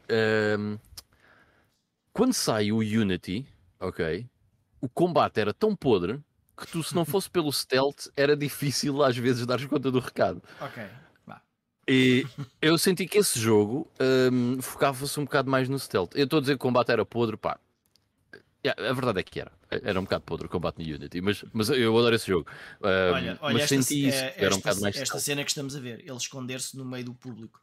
Quantas vezes é que fizeste isso nos últimos jogos? Zero. Ah, nunca. Mas nos primeiros era. Era, era, era, Sim. era normal. Yeah. Eu, no primeiro era demasiado. Havia demasiado ficar Havia a ouvir, demasiado.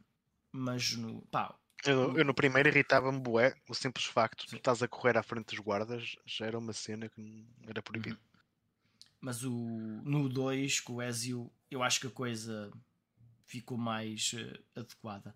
Uhum. Uh, eu já me estou a esquecer daqueles momentos em que era frustrante estar a subir e eles encontrarem-me, não consegui fugir, mas portanto uh, fazia parte, fazia parte da estratégia que tínhamos de arranjar para, para, pronto, para chegar onde queríamos e para matar quem precisávamos. Olha uma cena, o, o João Moreira está a dizer que não gostou da cena do Assassin's Creed em que o personagem tem poderes de teletransporte. What the fuck?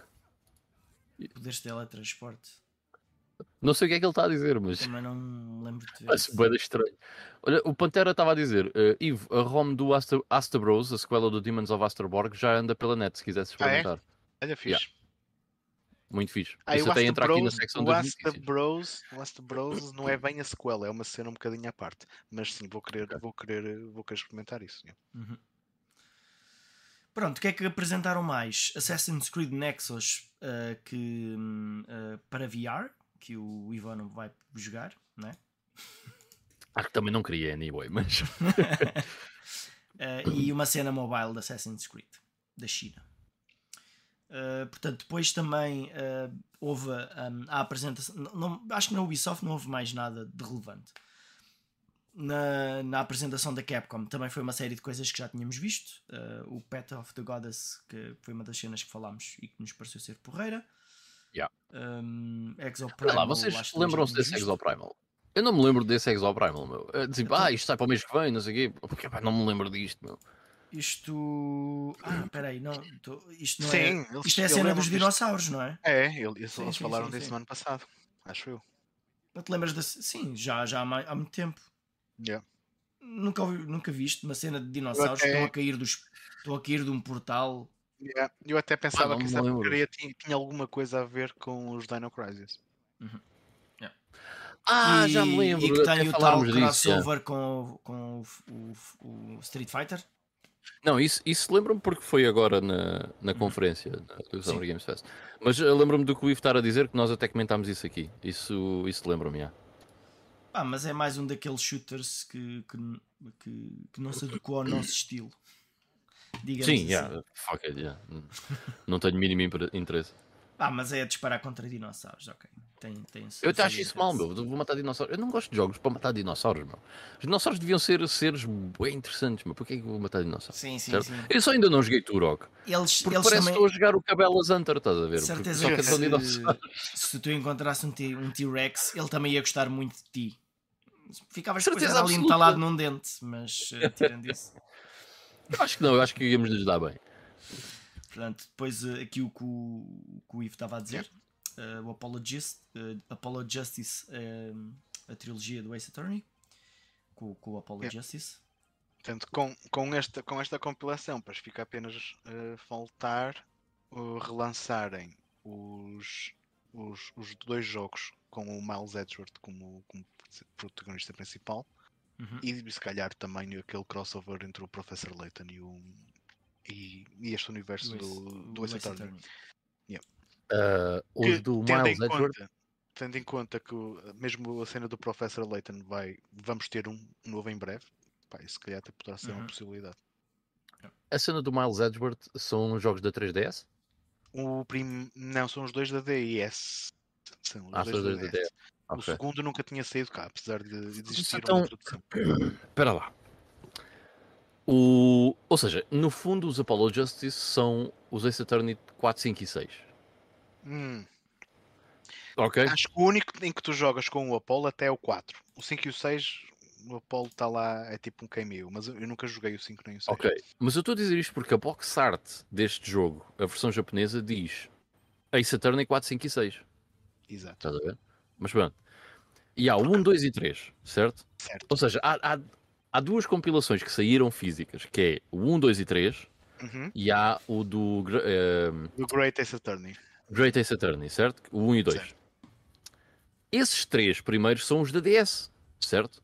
São. Ou existem cinco jogos da DS? Existem cinco jogos na DS, ou até seis. Ah, ok. São boas, Porra! Pá, eu, eu, eu, eu sinto-me perdido nisto quando, quando falamos destas séries que eu nunca joguei nenhum e eu nem tenho bem a noção de quantos é que são. Epá, eu, são bastantes, já. Só que lá está, as compilações acabam por ajudar. Uh, é, eu a compilação dos uhum. três, que é o 1, 2 e 3 na 3DS, que eles lançaram na 3DS. Exato, ajudam porque estes da 3DS não, não tiveram lançamento físico, uh, pelo menos cá na Europa e no, no Ocidente como um todo. E eu lembro-me quando a eShop teve mesmo para fechar, a Capcom uh, estava a vender digitalmente um, ehm, esses, estes uh, últimos Ace Attorneys a 5 dólares, mas apenas na loja americana. Na europeia estava o preço de retalho normal. E eu, na altura, fiquei um bocado chateado por eles não baixarem o preço dessas edições, mas pronto, acabaram depois por anunciar uhum. a trilogia, ainda bem que o fizeram.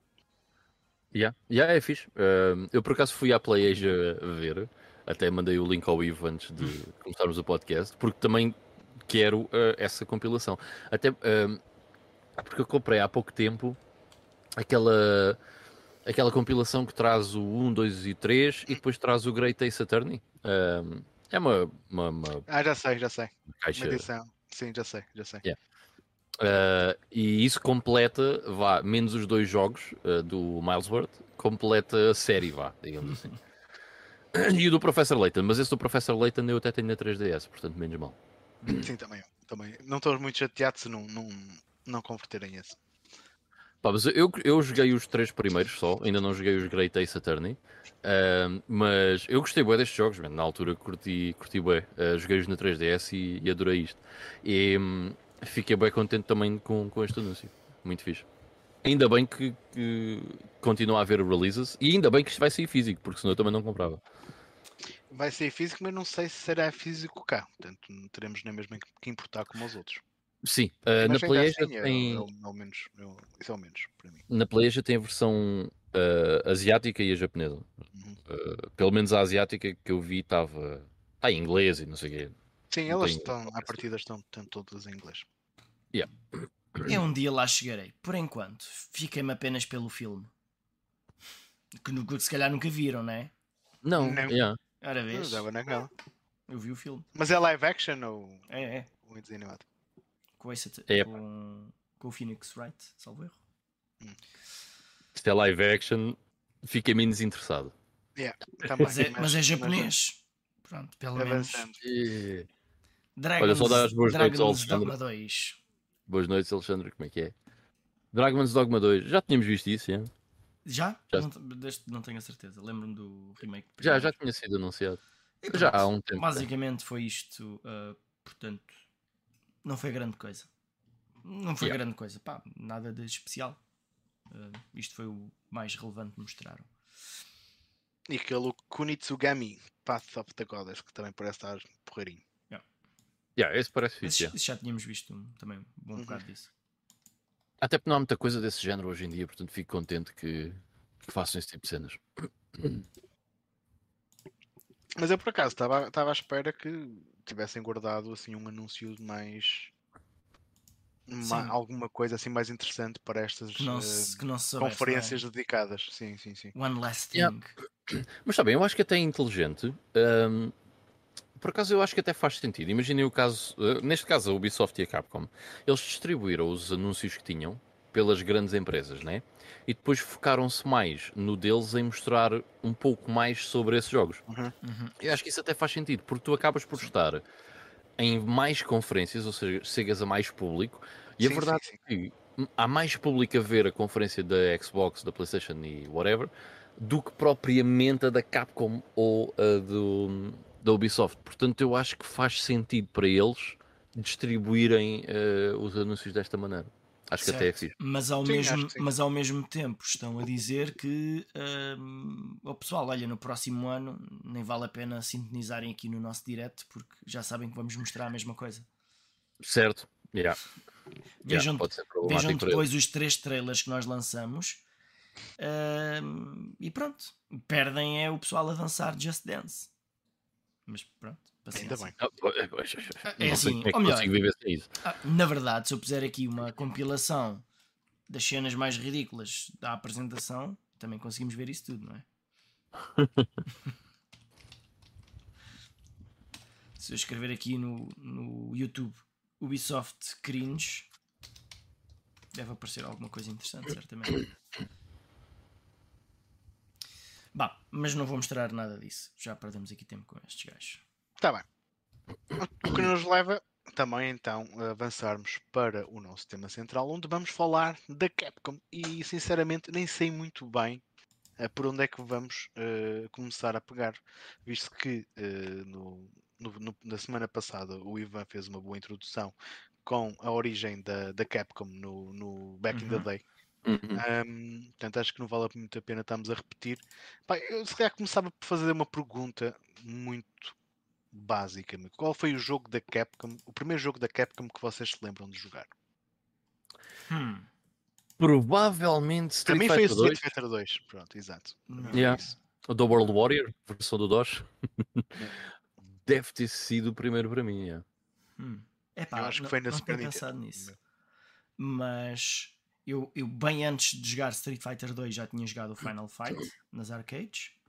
Se calhar experimentaste o Strider também, ou o Golds and Ghosts, assim. O Strider eu joguei depois, porque foi só na Mega Drive, já na. Hum. Porque ah, o Final Fight eu joguei provavelmente em 89 ou 90, ainda antes da Mega Drive. Pá, mas ah, assim o jogo mais marcante. Commando, 1942. Estou a tentar lembrar de jogos assim mais antigos que tenham pá, tido o um sucesso considerável 1942 nas arcades. Talvez, mas. hum, mas mesmo assim. Talvez tenha, talvez tenha sido o 1942. O Commando não foi de certeza absoluta.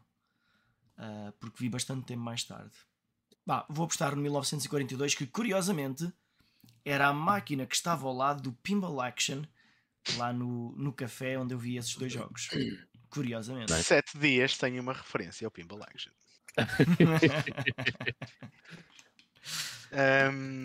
Está bem. Ahm, mas pronto. Para mim, Já, para já mim agora, a Capcom já lançava uma compilação de 1942, não é? Uhum. Tens boés, não é? São boés, meu, yeah. Olha, sabem que eu, eu fiz o, Eu estava a tentar fazer o trabalho de casa uh, para, para o nosso tema de hoje, mas fui assim passando por vídeos uh, não sobre a história, mas sobre os jogos. E havia um, um vídeo de um tipo qualquer que eram uh, todas as franquias da Capcom, portanto, ordenadas da melhor para a pior, tipo classificações de Metacritic, coisa assim. E o tipo dizia que só vai contar aquelas, uh, aquelas IPs que tiverem pelo menos 3 jogos e eram tipo 59. Ui, Jesus Christ. Porra. Eles, é, eles, eles, eles estiveram à frente de muitas IPs deles. Pá, é e, aliás, tem muita coisa que só incrível. teve um jogo que, que, que, vale a pena sempre mencionar, tipo como o Okami. Se bem que tiveste o Okami Dan também, mas, mas tiveste muita coisa interessante que eles, que eles, que eles produziram que só, que só deu origem a um jogo. Beat'em ups, ah, tem montes deles sim. que é só um, é. não é? Uh, acho que o Final pois. Fight Cadillac, é o único... Dinosaurs. Sim, por exemplo, o Final Fight acho que é o único que deu mais do que um jogo, salvo uhum. erro. Uh, pá, e é incrível. Os incrível. Não, tiveste os Dungeons and Dragons, exato. Yeah. Dungeons and Dragons, yeah, tiveste dois. Uh, sim, pois, só certo. que não. Quer dizer, são sequelas, yeah, mas. Uh, ou seja, não se chama Dungeons and Dragons 1 e 2. Uhum. De, tipo Final Fight 1, 2 mas, e 3. curiosamente, ele lá teve, fez a distinção mesmo com, um, com os IPs em japonês. Ou seja, o Mega Man do Game Boy não faz parte da série Mega Man, porque é a sua própria série de Mega Man World. Portanto, os 5 da Game Boy, salvo erro. Uhum. Uh, o, por exemplo, o Gargoyle's Quest é uma franquia retirada do Ghouls and Ghosts. Certo. Uh, mas é o seu próprio jogo. E, e tem, é e, são, e são três também. Uh, então, mas. Uh, e pá, são jogos bem interessantes. Esses, esses são, são, Gargoyle's são, Quest. São bem... e, olha, eu gosto muito. Gosto muito deles. Também. Por acaso é, uma série, é uma série muito fixe. Epá, um, e, e, tudo isto me faz lembrar que, que a Capcom acaba por ser sem dúvida, bah, tirando uh, uma Sega ou uma Nintendo, bah, aquela, aquela empresa que faz os jogos que eu mais aprecio. Portanto, hum. Sem, no meu caso, sem dúvida nenhuma. Interessante. Quais é que seriam? Ima pois é, isso que eu ia perguntar, porque é. imagina que. Ou seja, imagina que fazias o teu top 10 pessoal, estás a ver? Que jogos uhum. da Capcom é que estariam nesse top 10? Se eu puser jogo a jogo, talvez fosse diferente, mas se eu pensar uh, nas IPs em si, hum. ficava lá Street Fighter. Uh, portanto, de qualquer forma, Street Fighter 2 ia estar lá. Ia estar lá Resident Evil, ia estar lá Mega Man, ia estar lá Mega Man X, por exemplo. Se calhar nas top, num top vá, 10 Sim. ou num top 20, pelo menos esses quatro tinham. Fora, fora outros que que oh, o, o, próprio Final Fight portanto, uh, e depois muitos, muitos jogos isolados por exemplo um Cadillacs and Dinosaurs um Alien vs Predator uhum. Pá, eles têm muito por onde escolher eu, eu, sim, quando, sim, eu se for ver um, o meu um, o meu backlog não é muito grande mas no meu backlog estão 5 jogos da Capcom portanto e o que é, é relevante, porque é, é mais do que 10% do meu backlog inteiro. Portanto, uhum. é. Eles estão. Não, eles, eles sem dúvida que fizeram muita vale. coisa. Uhum. Um, epá, eu por acaso é engraçado que eu, eu gosto muito de muitas coisas que a Car Cry, mas. O primeiro Resident Evil para mim foi um jogo muito marcante. Yeah, eu estava a pensar nos Resident Evil, talvez o primeiro Resident Evil, as well. Uh, mas mesmo assim não sei se estaria no meu top 10. mas é, é, é, eles têm.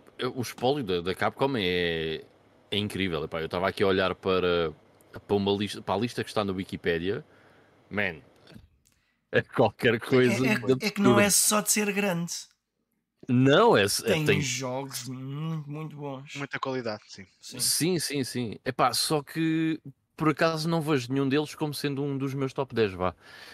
Um, lá está, talvez o primeiro Resident Evil e talvez o primeiro Devil May Cry. Olha, Mas. E se. Uma, uma pergunta do e se? E se a Capcom, nos anos 90, tivesse lançado a sua própria consola e não fizessem jogos para os outros?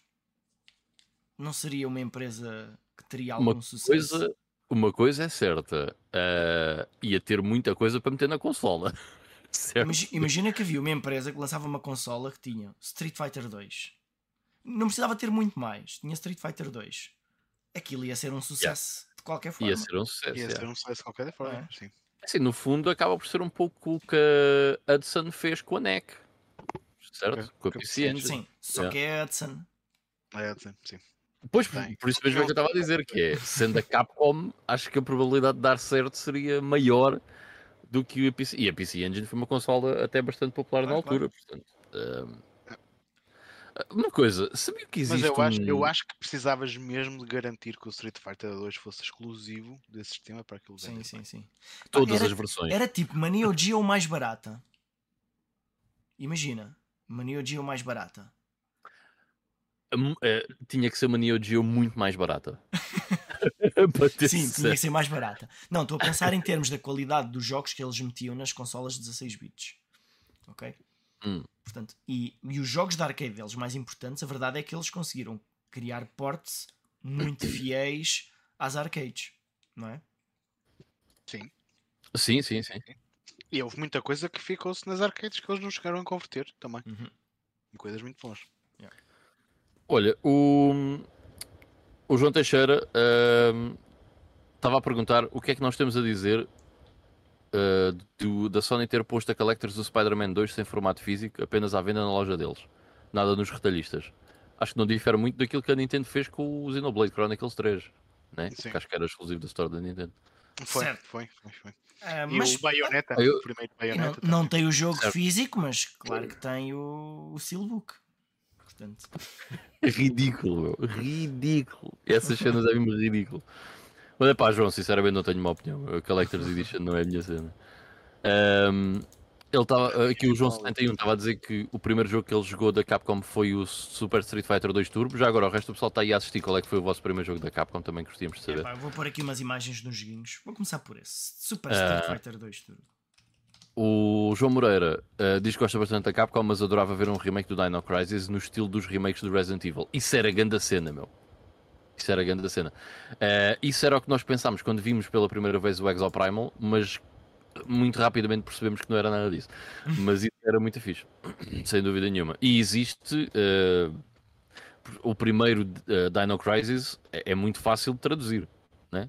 Tal como é muito fácil traduzir o. Como foi fácil, ou melhor, como já se fez o- a tradução do Resident Evil 2 e do Resident Evil 3, o primeiro Dino Crisis não é nada difícil de traduzir para, para uma cena dessas. O cadastro está a dizer que saiu uma coletânea de Capcom de jogos de luta, onde trazia um jogo um pouco obscuro, mas porreiro chamado Red Earth, tem dinossauros e o Catan. E há o Red Earth, acho que não tinha tido nenhuma ah, versão ah, para consolas, acho que ainda era exclusivo da arcade, se eu não me engano. Que é o Essa- Capcom Fighting Collection, essa Ah. coletânea. Essa, eu acho que lembro-me ver essa coletânea. Essa coletânea não tinha o Alien vs Predator, salvo erro. Que é um dos grandes jogos. Não, não, mas aquilo era, não era é, beat'em ups, é- era fighting games só. Ah, era Fighting Game só. Era mesmo Porque só também havia uma coletânea qualquer de beat'em ups. Que esse não estava lá, mas devia ser por causa Sim. de direitos, direitos e cenas assim do género. Havia, é.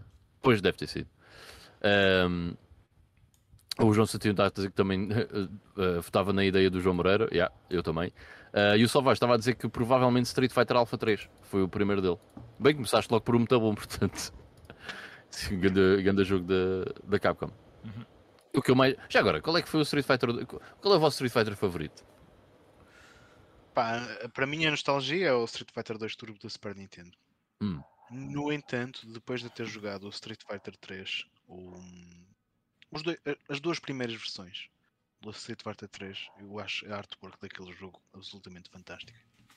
Yeah. E gostava eu- de ver, eu gostava de ver mais jogos de luta da Capcom que utilizassem esse pixel art ainda. Yeah, man, a, a pixel art e, a- e as Bom. animações do Street Fighter 3 são qualquer coisa. São o qualquer Third coisa. Strike é fixe, mas eh, na minha opinião já perdeu um bocadinho do, do detalhe e do, dos- Gostei um bocadinho menos, digamos assim. Mudaram ali algumas coisas na arte que eu já, já não gostei tanto. Mas as duas primeiras versões de Street Fighter 3 para mim são visualmente são, são lindíssimas. Eu, por Yeah. acaso, eu tenho dificuldade em responder a isso. Um, vou- mas vou dizer dois. Um, o Champion Edition da arcade Hum. e o Street Fighter Alpha 2. Porque, Yeah. sei lá, Também curto isso. joguei muito. Yeah, eu, eu, eu- o que me vem primeiro à cabeça é o Alpha 2 também. Uh, joguei bem o Alpha 2. Mas eu gosto muito mesmo também da versão de PC do Super Street Fighter 2 Turbo. É um grande jogo. Eu joguei muito aquela versão de Street Fighter 2. Joguei boa World Warrior e depois quando tive essa versão, pá, não tinha nada a ver com o World Warrior. Era muito melhor. mesmo muito, muito melhor. Nem era só os Mesmo- personagens, era a velocidade do jogo e tudo. Era muito melhor. Engraçado. E tinha uma introdução com o Akuma. Ah, eu, eu, eu já contei aqui a história de- da primeira vez que vi o Street Fighter 2, mas eh, quando eu vi o- nas arcades o Champion Edition, imaginem alguém que conhece o outro jogo normal e de repente está ali uma, uma, uma- uma- o mesmo jogo, mas tem ali qualquer coisa de diferente. E depois, quando chegas à, à seleção dos personagens e podes escolher os quatro bosses, Uhum. tipo, o que é que se passa aqui? Porque não é normal num jogo, de repente sai o mesmo jogo, mas com Mais personagens. mais coisas, não é? Uhum. É como se tivessem descarregado um DLC ali para arcade, não é? Ah, e, e isso ah, achei algo bah, muito marcante. Epá, o, já agora, o Street Fighter 2, eh, nós tínhamos comentado isso até acho que no episódio passado, que acaba por ser um dos Jesus dos videojogos, né? Eh, tipo um antes de Cristo e um depois de Cristo, é o, o Street Fighter 2, portanto, antes do Street Fighter 2 e, e após Street Fighter 2 em termos de fighting games, Sim, né? sim, sim, sim. Mas a Uhum. Capcom tem outro, pelo menos mais um Jesus, um Jesus, um Jesus. Que é o Final Fight. Hum, eu ia dizer o Resident Evil, mas o Final o Fight também é bem lembrado. Estamos a é- voltar a ter a mesma conversa da semana passada, por acaso. Certo. A, cena- a minha pergunta era: há mais? É que a Capcom tem pelo menos. Há mais, há mais. Tens o Mega Man, certo? Epá, o Mega Man é discutível se é um Não, jogo. é um jogo não linear em que tu podes escolher o nível em que vais começar. E Certo. Mas isso, Para em imagina, termos de action platformer, eu acho que foi também uma, uma revolução. Se bem que não houve muitos jogos que se- tentaram seguir a fórmula, ao contrário do Final Fight e do Street Fighter 2. Exatamente. Pois é isso, foram- é isso. É isso, Não esses há- foram mesmo revolucionários. Esses. Uhum. Yeah, yeah, yeah. Porque, por exemplo, eh, o Mega Man é um excelente action platformer, mas o primeiro é de que ano? 88? Menos para 87, salvo erro. É? Não, não sei ao certo. É que o primeiro, eh, eu acho que tínhamos falado no. Quer dizer, mas o, Me- o Castlevania é de 86, se eu não me engano. Que acaba por ser o action eh, platformer, né? Uhum. Acaba por ser o, o Jesus dos action platformers. Eh, o, Mega- o primeiro Mega Man sai em dezembro de 87. Eh, ou seja, o Mega Man não vejo tanto quanto, como isso, mas Mas simplesmente porque os outros não seguiram a fórmula. Certo. Sim, mas, mas lá está, é um jogo muito bom, mas não é eh, algo que quase que te criou um standard, estás a ver? É que o Street Fighter Certo. 2, de repente, Sim, sim, sim, existem 500 jogos a sair, e isso acontece quando esses jogos muito importantes saem, certo?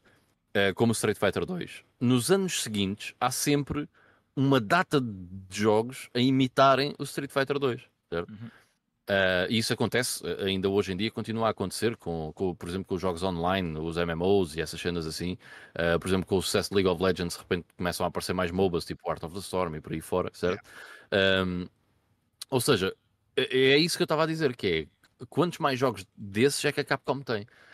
Porque, por exemplo, o Final Fight.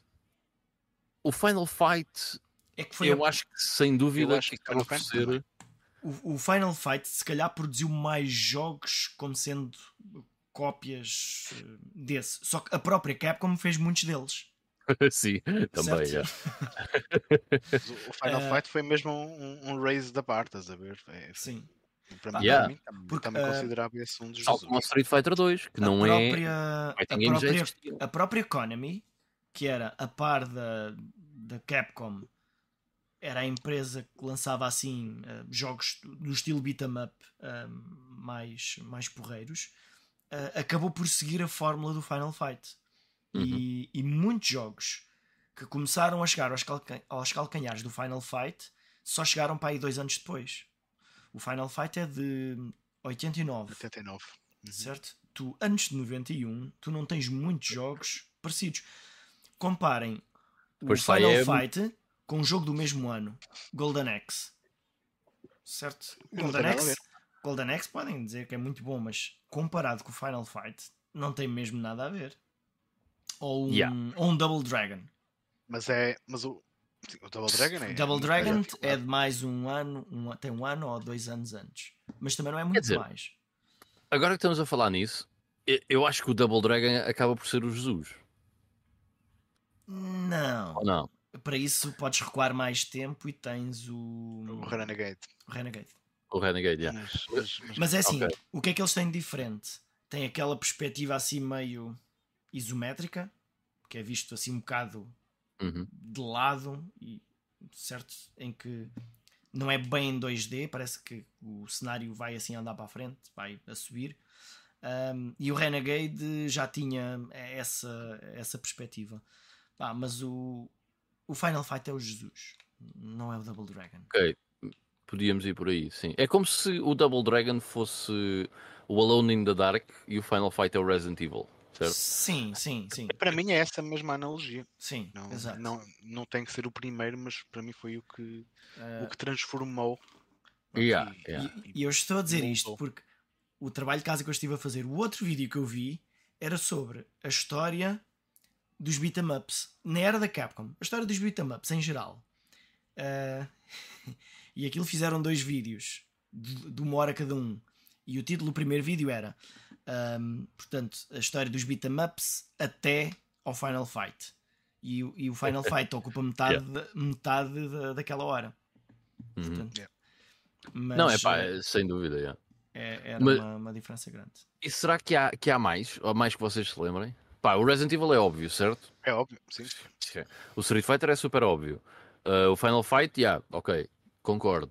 Mas há mais, é que eles têm tanta coisa. Ah, ah, Por é exemplo, que eles têm, é que eles têm jogos originais que ninguém sequer quis copiar.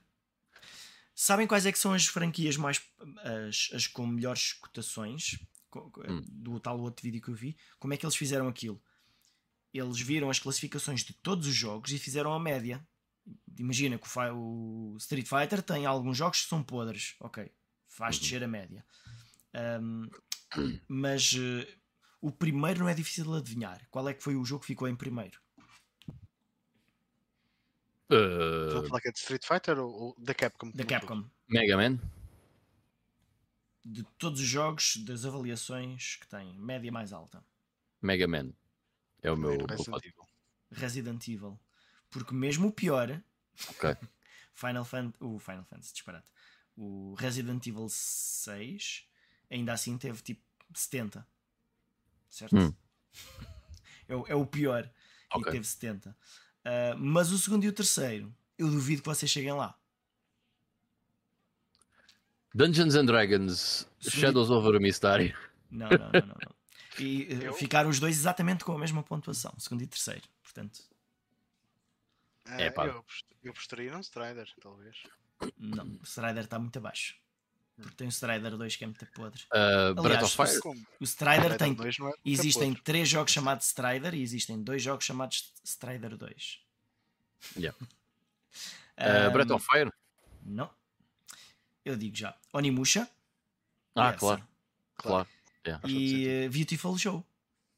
Ok. Makes sense. Certo? Isso é um bocado batota, porque o Beautiful Joe só tem dois jogos. Não, ok. tem três, tem três. Aí tem um da PSP, já. Também ser GameCube. Mas sim. Isso não é batota. Mas sim, vá. Tipo, o Mega Man tem eh, 11.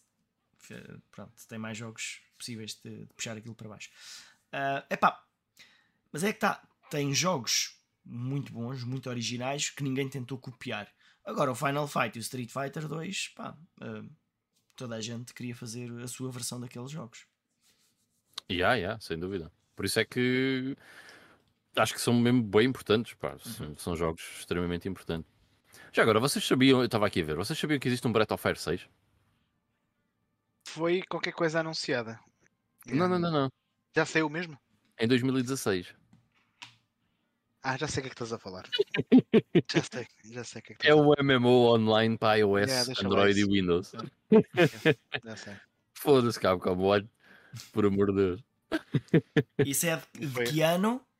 Foi, foi esse que baixou a média. 2016. Isso faz parte da altura em que Capcom tinha um R lá pelo meio, não era? Hum. É. Hum. Não, eu acho que aí já estávamos em mudança. Acho que já estávamos ali na mudança. Mas esse jogo já estava na calha desde, a al- dessa, desde essa altura. Certamente. Seguramente, sim. Sim, yeah, sem dúvida, yeah. Alguns jogos desse período da Capcom que vocês gostariam de jogar? Ou, ou, ou então teria de outra forma? Do, do, do período da Capcom, há algum Guilty Pleasure que vocês tenham? Espera aí, qual é o período da Capcom? Temos que definir aqui. Ah, ahm, quando é que Eu- sai. Resident Evil 5? É toda aquela geração da Hum. PS3. Yeah, yeah, é basicamente eu, eu diria que foi essa geração. quando começou a sair o DLC para Street Fighter 4. Foi aí que começou. Hum.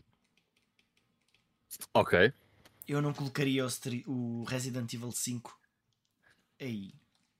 É que é assim, o, o, A cena, a cena é o que eles nessa May Cry geração... 4 ainda sai para PS3 e para Xbox 360 e esse jogo era muito bom. Eu aí ainda Era não fixe. considerava a Capcom como a cena- Mas foi, mas foi nessa geração que eles tentaram mudar um bocado o paradigma das coisas. Tentaram se aproximar mais da cultura ocidental eh, de videojogos de ação. eh, mais focados para um público ocidental, pronto, era isso que eu queria dizer. Uhum. Ahm, e houve muita coisa ali pelo meio que não correu assim tão bem quanto isso. E acho que houve, houve muitos jogos que acabaram por sair e tinham mesmo um aspecto completamente genérico. E já aquela Capcom de, de originalidade que nós conhecíamos de outros tempos acabou-se por se perder um bocadinho Uhum. nessa Yeah. fase. Mesmo quando não se perdia. é- aliás, mas isso era algo também muito comum a muitos outros estudos japoneses Yeah. desses grandes, dessas grandes empresas, Konami, eh, Capcom, Segas mesmo, eh, que tirando algumas exceções, todas elas se perderam um bocadinho nessa geração. É, é Andaram curioso. muito a patinar nessa geração. yeah. É. Uhum. E há, Mesmo algumas, quando e há algumas que nunca voltaram, como a Konami. como a Konami. Mesmo a Capcom, quando era original, por exemplo, com o Az- Azura's Wrath, ahm, ele, eh, eh, havia sempre algo, algo de mau. No caso do Azura's Wrath, foi o, o DLC. Yeah. Yeah. Uhum. Por acaso, tenho aqui um, encontrei aqui um artigo que diz: The Dark Age of Capcom, also called Crapcom, started around 2009, portanto é pós Devil May Cry 4, ok? And was primarily caused by three things: DLC, uh, Appeal to the West e. Bem, está aqui Mega Man. Não sei até que ponto é que. Mas olha, dessas duas nós já as indicámos aqui. Já viste? Yeah, yeah, yeah, yeah. E porque eu acho que essa, esta aqui de Mega Man nem estou a perceber o que é que. Tinha que ler para ver qual é que é o ponto que o, o escritor quer fazer. Mas Ah, eu acho que essas são as cena- duas. Acho que foi aí, aí foi o, o- o ponto de saturação da saga Mega Man, porque tu tens tipo dezenas de cada subsérie, eles iam cada vez mais dividindo o universo Mega Man em, em vários jogos diferentes e que depois chegou um ponto mesmo de saturação em que começaram a vender também muito mal. E depois também tiveste mesmo o, o o criador do, do Mega Man, ele até tinha acabado por sair eh, da Capcom também mais ou menos nessa altura. Uhum. Eu presumo que seja isso que o, que o autor desse artigo esteja a referir, mesmo do caso de uma, saturação. uma, da- uma das da piores franquias ah, era o Mega Man. ah, não me lembro como é que ele se chama. Aquele Mega Man que surgiu depois do Battle Network. Que também era estilo Battle Network, mas um bocadinho mais podre. Eu nunca joguei esse. Estão a ver que, o que é que é? Hum, Star Force Leo? Isso. Ou uma Sim, coisa assim? uma coisa desse Star género. Force, Sim, sim, sim. sim. Uhum. Portanto, isso Yeah. deve ser dessa altura também. É, é, Esse- é dessa altura. jogo. é. É Yeah. altura. Uh, epá, aqui o, por acaso tem aqui dois, dois exemplos interessantes. Aquele. uh, houve aquele remake do Bionic Commando, lembram-se desse remake? Ih, pois é. Sim, sim, sim. Yeah, yeah, yeah, yeah. Eu acho que esse jogo não é terrível, mas acho que também não era nada do outro mundo. Um, e o. Lembram-se do Dark Void? Que era um jogo em que tinhas. Nunca quis jogar isso. O teu personagem tinha tipo um shuriken gigante, uh, que era a arma principal do jogo. Uh, uh, O porquê de eu estar aí buscar esses dois jogos que estão aqui neste artigo é. São. Não, não é que sejam maus jogos. Como é, que chama, como é que se chama esse, esse último? Dark Void. Um, mas eu joguei o Dark Void uh, e até um jogo porreiro, só que é extremamente... Unrem... Ah, o Dark Void não é esse, esquece. O Dark Void é aquele uh, em que o gajo tem um jetpack. Esse nunca joguei, esqueçam. Estava a pensar no Dark Sector. Uh, mas, anyway, o que eu vou dizer serve para o Dark Void. Dark Void. Okay. O Dark Void é super. Não é que seja um jogo péssimo, mas não é nada memorável. Uhum. E eu acho que a maior parte dos jogos da Capcom, nesta altura, tem essa particularidade, que é não são nada memoráveis. Um, se nós olharmos para o Resident Evil 5, pelo menos na minha opinião, uh, lá está, eu não considero que seja um mau jogo, mas uh, primeiro não gosto muito das mecânicas, não é muito o meu estilo, mas acho que é um jogo muito passável, que não é nada memorável o, o Resident Evil 5. Portanto, acho que parte um bocado por aí, que é. Opa, havia muita coisa da Capcom nesta altura, eles ainda continuavam a fazer muita coisa, mas eles ao tentarem, no fundo, ao tentarem agradar ao público da Xbox 360, certo? Porque de repente era a consola mais uhum. vendida no mercado, acabaram por se perder muito em tentativas de criar alguma coisa dentro dessa uh, uh, americana, né? Uh, que foi muito infeliz, que não teve nada de, de, especial. Eu acho que a coisa mais interessante que eles criaram durante esses anos até foi o Azura's Wrath. Um, porque mesmo, se calhar. Mas mesmo assim com problemas. Mesmo assim com problemas, mas foi porque se calhar esse é o único jogo daquela altura mais uh, E há, até se tu olhas para o DMC, uh, aquele reboot do, do Devil May Cry, que é um jogo muito bom, eu gosto uhum. muito desse jogo, uh, em, várias, em várias coisas, uh, mas acaba por ser, em termos de estilo, um jogo muito a tentar puxar essa, esse público e perde-se aquilo que fazia Devil May Cry especial. Embora seja um jogo muito bom, mas, mas não era. Diga-se de passagem que um, na altura boa da Capcom tivemos Devil May Cry maus. Certo? Portanto, na, o, o na outra altura.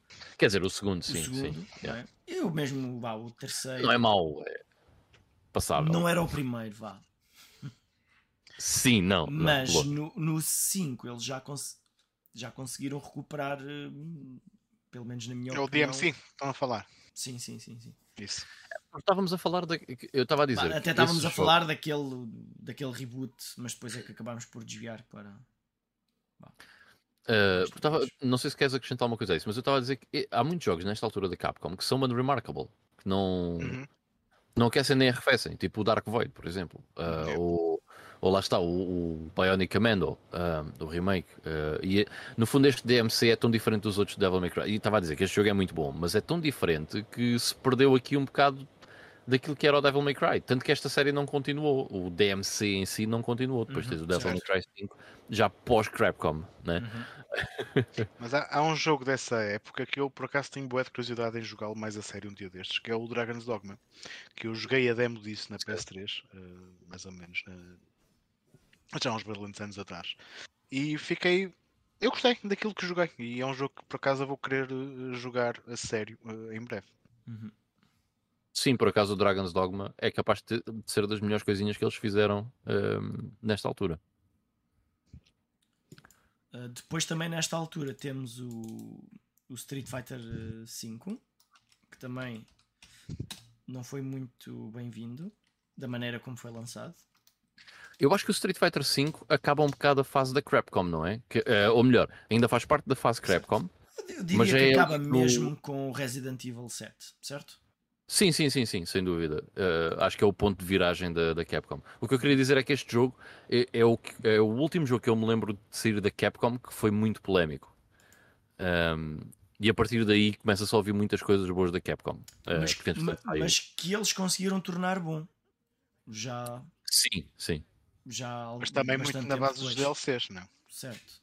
Portanto, foram acrescentando as funcionalidades que não estavam lá no lançamento. Portanto, uh, mesmo o 5 sendo como foi, uh, portanto, acabou o bem. O 5 não tinha modo arcade, certo? Quando saiu, mano. É uma cena boa estranha, só tinha o modo versus e o modo online. Pá, uhum. come on.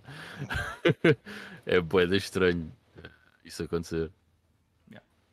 Olha, já agora, na fase da Crapcom saiu o DuckTales Remastered. Aí, grande jogo. Nem, Hum. Nem me lembrava disso, mas é um jogo bem fixe. Grande jogo, é muito fixe. Esse é muito fixe. Que se calhar eles encomendaram alguém, não? Mas sim, foi encomendado. Esse foi encomendado. Foi. E houve a série Dead Rising também. Nessa, é, nessa Esse por acaso nunca joguei. Um, o primeiro Dead Rising sai quando comparativamente ao Street Fighter 4 e... Ah, sai antes. O Dead Rising, o primeiro, acho que é de 2005, se eu não me engano. Certo, portanto, agora aí está. Pois, ok. A, ori a origem é antes de, disso. Yeah. um, mas eu, eu, acho que depois a, a, a fase da, da, Capcom, essa fase má, acaba mesmo com, com o Biohazard 7. Com o Resident Evil 7. Um, quando, eu lembro-me quando saiu o jogo, eu não tinha qualquer interesse em jogá-lo por causa do Resident Evil 5 e do Resident Evil 6. Uh, eh, e depois, como era tão diferente, eu comprei o jogo no lançamento do estilo, ok, eu acho que isto se calhar é capaz de estar aqui uma cena fixe, porque estava-se a falar bem, bem do jogo, não sei o quê. Uhum. Epá, e foi muito bom. Acho que é um jogo espetacular. E fez-me olhar outra vez para a Capcom com, com bons olhos. Tipo, ah, afinal, afinal, a Capcom consegue fazer coisas como deve ser. E foi um ponto de viragem que é, afinal, uh, eles sabem fazer jogos como deve ser ainda, e há aqui potencial. Um, quando se chega ao fim do Resident Evil 7, percebe-se que vai haver sequelas, certo? Há aqui potencial para fazer mais coisas dentro uh, deste, deste género. Uh, e com o sucesso do Resident Evil 7, pode ser que eles voltem a pegar uhum. em certas franquias. E acabou por certo, acontecer, certo. por exemplo, com o Devil May Cry 5. Certo. Olha, sai... Uma, uma coisa hum, interessante para dizer sobre, sobre isto, e, e ainda antes, depois também dai uma espreita dela, que o pessoal também está a pôr aí os comentários. Hum. Uh, Sorry. O, o, o, motor que usaram no, jogo do Resident Evil 7 basicamente é o mesmo motor que foi usado nos outros jogos todos daí para a frente. Por muito diferentes que os jogos sejam, Sim, o tem usado, tem usado yeah. todos o, o RE Engine. Hum. Uh, então acho isso curioso que têm saído, como alguém dizia no outro dia, têm saído jogos da Capcom e que não, nin, pá, ninguém diria que é o mesmo motor, e depois eles dizem, ah, isto também é com este motor. Eu, portanto, é, também é, é, acaba por ser uma base do sucesso que eles estão a ter, acaba por ser o motor que eles produziram. Um, a vir aqui aos comentários no instante, desculpem lá pessoal. Uh, só vai estar a dizer que o Street Fighter Alpha 3 foi a primeira tentativa de entrar no universo Street Fighter, mas foi completamente falhada. Quando o comprei já tinha anos Tekken nas mãos e não conseguia adaptar-me ao estilo. Yeah. São coisas completamente diferentes. Yeah.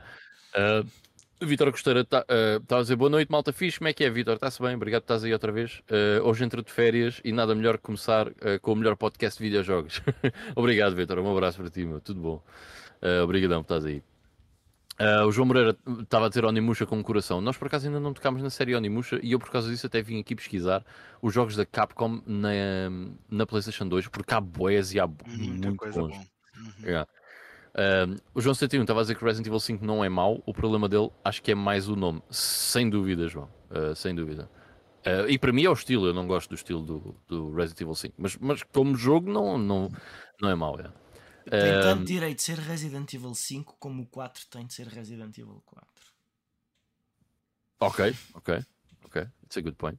O João estava a dizer que eu acho que o Resident Evil 5, se não fosse um Resident Evil, era um jogo mau na mesma. Eu também, pessoalmente, porque eu não gosto do estilo de jogo do Resident Evil 5. Portanto, estou contigo, João.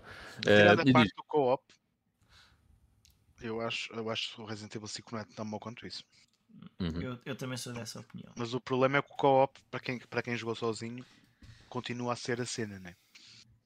Eu, o meu problema é um, maior é um... com o jogo nem é o co-op, não. É uh, o design do jogo uh, em si, que é corredor, arena com zombies, corredor, arena com zombies, corredor, arena com zombies. Man, é, mas, mas, mas olha, é, essa cena do co-op, curiosamente, eu habitualmente eu jogava sempre com um tipo aleatório qualquer da net.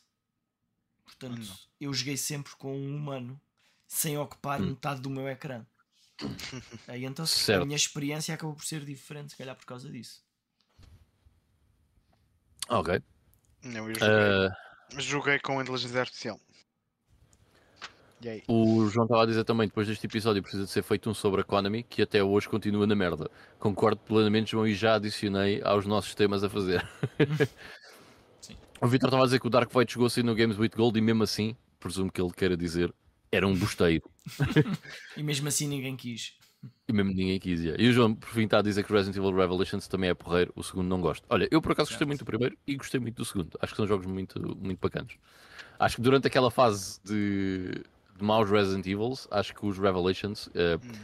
são muito bons. E o primeiro está na 3DS e até acho que é bem durante a fase Capcom, acho eu. Uh, eu lembro-me já, de... já, era, já era na fase em que não havia jogos Resident Evil bons. Uh, mas pronto, é tal coisa. Foi é desenvolvido é por uma cena à parte e lá yeah. deixaram alguém fazer o que queria. É 2012. Eu gostei muito do Resident Evil Revelations e quando o joguei na 3DS pensei: Uau, olha, afinal há um Resident Evil que é bom e está na 3DS. Entretanto, teve portos para tudo e mais alguma coisa. Mas olha, aqui uh, por causa do Onimusha, já agora, o Onimusha também é uma grande série, mano. Eu, eu acho incrível hoje em dia não se fazer nada com o Onimusha. Uh, tem, eh, para mim tem tudo para dar certo, né? porque aquele ambiente do Onimusha, a cena dos demónios, Japão feudal e não sei o quê, uh, a ação, eu acho que tem tudo para dar certo um jogo de Onimusha. Acho, acho que é bem da fixe. Mas pronto, infelizmente não temos mais jogos desses a sair. Um, mas aqui na PS2, pá, Shadow of Rome, Devil May Cry 1, 2, 3 e o Collector's Edition Collectors não, Special Edition. Uh, Capcom Fighting Jam, Automodelista, que era um jogo uh, bastante único de corridas. Sim, sim. Em cel shading, era bem fixe o, o Automodelista. Eu, eu joguei-o há 3 ou 4 anos, uma cena assim, há 2 ou 3 anos, uh, e curti o do jogo. É, é, um jogo muito pequeno, mas é um jogo muito fixe. É muito, muito diferente. É pequeno? É pequeno, é muito pequeno mesmo. Ah, fixe, então. acabas a campanha do automodelista. Se, se tiveres uma noite assim mais longa, acabas a campanha do automodelista. 3 horas. Vou jogar isso. Vou, vou avançar isso no meu backlog, mais para a frente. Uhum. yeah, é, é, é, rápido, é. Mas é um jogo muito fixe, pá. Eu curti bem do automodelista, é giro. Um, Devil Kings, uh, Chaos Legion, okay, coisas assim um bocado mais genéricas. Under the Skin também era bem único. Um, Gregory Horror Show. Gregory Horror Show, yeah. é yeah. Bem diferente também.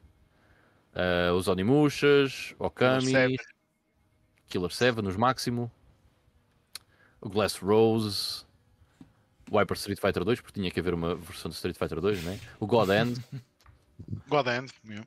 uh, Clock Tower 3, Crimson Tears, Haunting Ground, Final Fight Streetwise, que acho que é podre, nunca joguei, mas acho que é podre. Os Resident Evil todos, né? Que Já agora, esse, esse Street, um, esse Streetwise é o motivo pelo qual o Final Fight não, não está acima naquela tal cotação que eu disse há bocado. Ah, ok. Pois porque o Streetwise é bada puxou é. puxou é para baixo.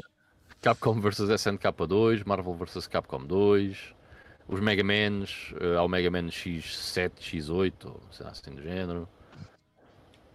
Pá, yeah, Beatdown, Fist of Vengeance, tanta coisa na PS2. A série VS, do Capcom vs qualquer coisa, Uh, também acho que é uma, uma série bastante bem conseguida.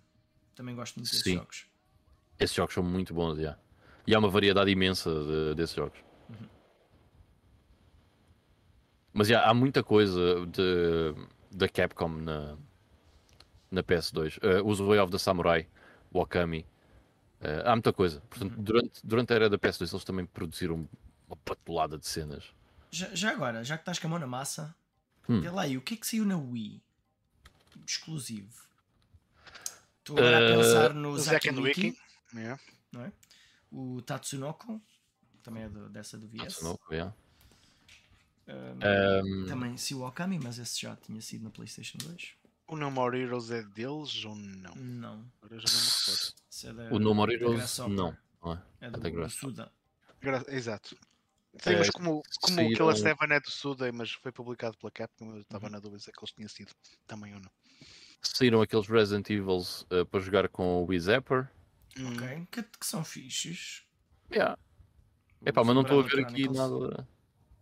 Pensei que eles tivessem sido Ora mais isso. algumas coisas. Tiveram, um... tiveram um Dead Rising também para, para, para a Switch, para, para a Wii. Mas... Sim. Hum. Mas era, era uma versão mais podre do primeiro Dead Rising da Xbox 360. Não era nada de, de especial. Yeah. Mas yeah, por acaso não vejo aqui mais nada. Assim, não vejo aqui mais nada de jeito para o Wii que eles tenham lançado. Tem muita coisa da eShop, mas de resto não. Uhum. Vou pôr aqui o Umbrella Chronicles. Para quem não conhece. Um, mas enfim, um, depois dessa fase Capcom, opá, eu acho que a Capcom tem feito muita coisa fixe. Eu acho que o Resident Evil neste momento está num patamar muito louco que é. Eles podem continuar a fazer aqueles remakes tipo o Resident Evil 2, o 3 e o 4, Uhum. né?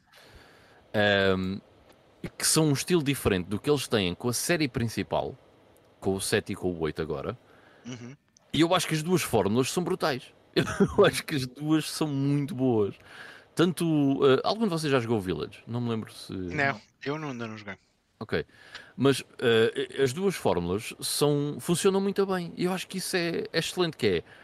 Tu podes até não gostar da, da fase first person shooter dos Resident Evil, pode, pode, pode não ser a tua cena, tudo bem, mas continuas a ter um, jogos de Resident Evil a sair muito bons em third person.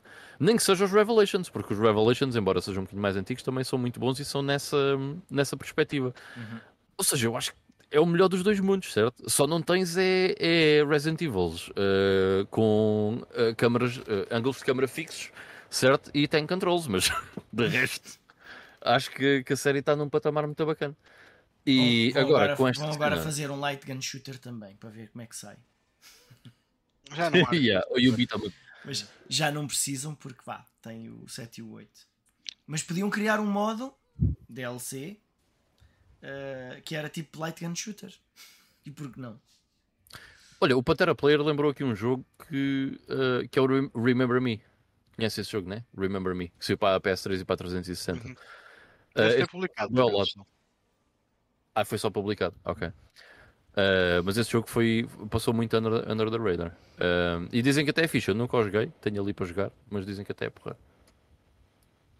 Um, mas eu estava a dizer, a série Resident Evil está num patamar bem bacana. E se vocês repararem, uh, a maior parte das séries deles acaba por estar aí. Porquê? Uh, Devil May Cry, o Devil May Cry 5 foi um, um- um jogo muito bom. Uh, que toda a gente gosta da série Devil May Cry, eu incluído. Gostei muito do Devil May Cry 5. Um, os, uh, o Street Fighter está no melhor ponto possível, porque o Street Fighter 6 agradou toda a gente, certo? As pessoas que querem jogar single player, as pessoas que querem jogar multiplayer. Agradou toda a gente. Até o Mega Eh, Man 11. O Mega Man 11, o Mega Man está num, tá num excelente ponto que é, saíram compilações dos Mega Mans antigos, continua a sair. O Mega Man 11, que é o, vá, o mais recente, né? eh, foi um jogo muito bem recebido. eh, e é um Mais, jogo salvo erro, o Mega Man mais vendido de sempre, se não estou enganado. Pode parecer Oh, estranho, go. mas já bem que install base, a install base é, é- é enorme. Sim. E o facto de Mas- ser de plataforma também ajudou. Sim. Ah, o, o- certo, yeah, yeah. o próprio Mega Man 9 e 10 foram feitos num estilo 8 bits, mas mais recente também, também venderam bem. Uh, e, pá, e eles ganharam também uh, aquela coisa de, pá, pelos vistos, o pessoal gosta disto. Vamos fazer um jogo de jeito. Epá, e eles que têm lançado também aquelas compilações que ainda há bocado estávamos a falar, o Capcom Fighting Collection, aquele que era os beat'em ups, que eu agora não me lembro eh, qual é que é o nome da compilação, e tudo isso tem sido coisas fixe que eles têm feito. Mesmo aquela Eh, compilação de aniversário do Street Fighter, que tinha os Street Fighters todos certo, isso é lançados. uma grande também- compilação, também foi uma compilação do caraças, sim. É do caraças, é que eu- eh, tem, eh, tem tudo, meu, não é? Até o Street Fighter 3, o Third Strike, aquilo tem tudo o que tu podes querer Yeah. a jogar de Street Fighter. É espetacular, eu acho. E Acho que eles têm aquela- numa. E aquela cena de arcade que fizeram com, com os. um, mesmo a dizer Capcom. Cena de Há arcade que os, à os televisão. sticks. Sim. Isso até foi interessante. Uma cena fixe para, para muita gente. Eles continuam aí com a série Ace Attorney, certo? Que tem, tem vindo a sair na mesma, o que é fixe.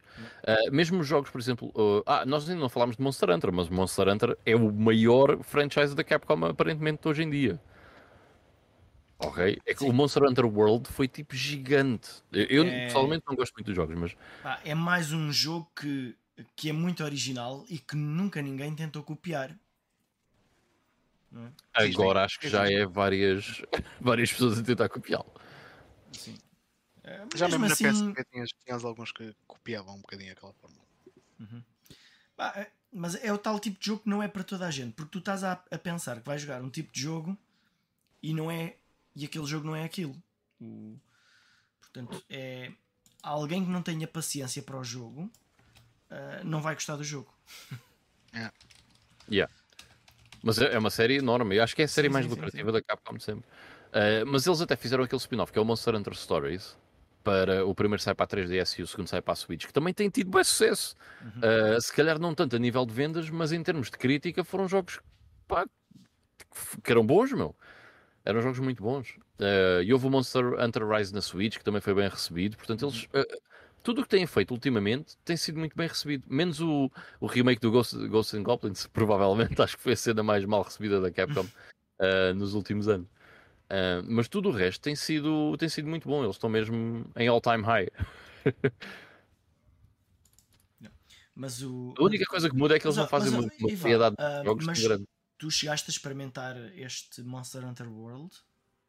Uh, sim, experimentei. Epá, É não porque- é. É porque acaba por não ter o mesmo problema que eu, que eu imagino que muita gente tenha com os, os normais. Um, este é mais. eh, vá, é mais óbvio o que é que tens de fazer, onde é que tens de ir. Aquilo, o jogo ajuda-te nisso. Hum. Um, até- até pensei que, que, que este aqui tivesses conseguido apreciar mais.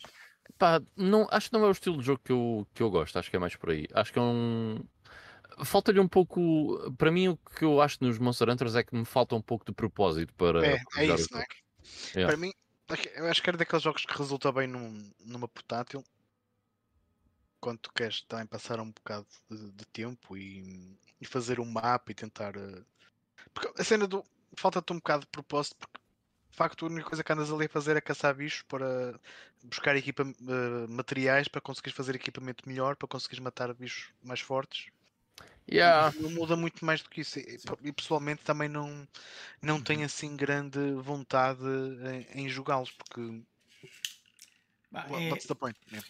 É é preciso mais Mas- paciência.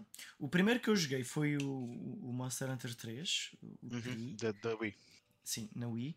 Ah, e, hum, e aquilo custou-me a perceber qual é que era o propósito daquilo. A verdade é essa. E custou-me a perceber como é que o jogo se jogava, porque aquilo não tem próprio, aquilo não te ensina muita coisa. Ah, aquilo já parte do princípio que tu sabes e que investigas e que já estás por dentro da coisa.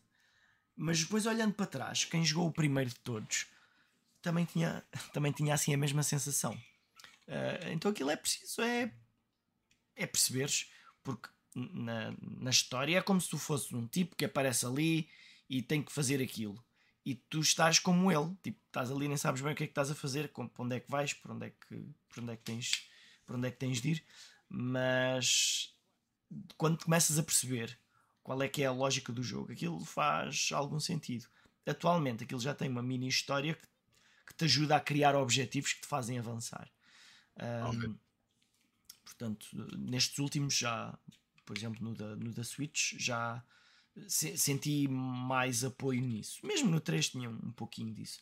Mas depois no final acaba por ser eh, interessante tu descobrires as variantes novas dos monstros, eh, tornar-te mais eficaz para matá-los e depois construires equipamentos melhores para continuares a fazer o mesmo. Na verdade, é, É um isso. bocado isso.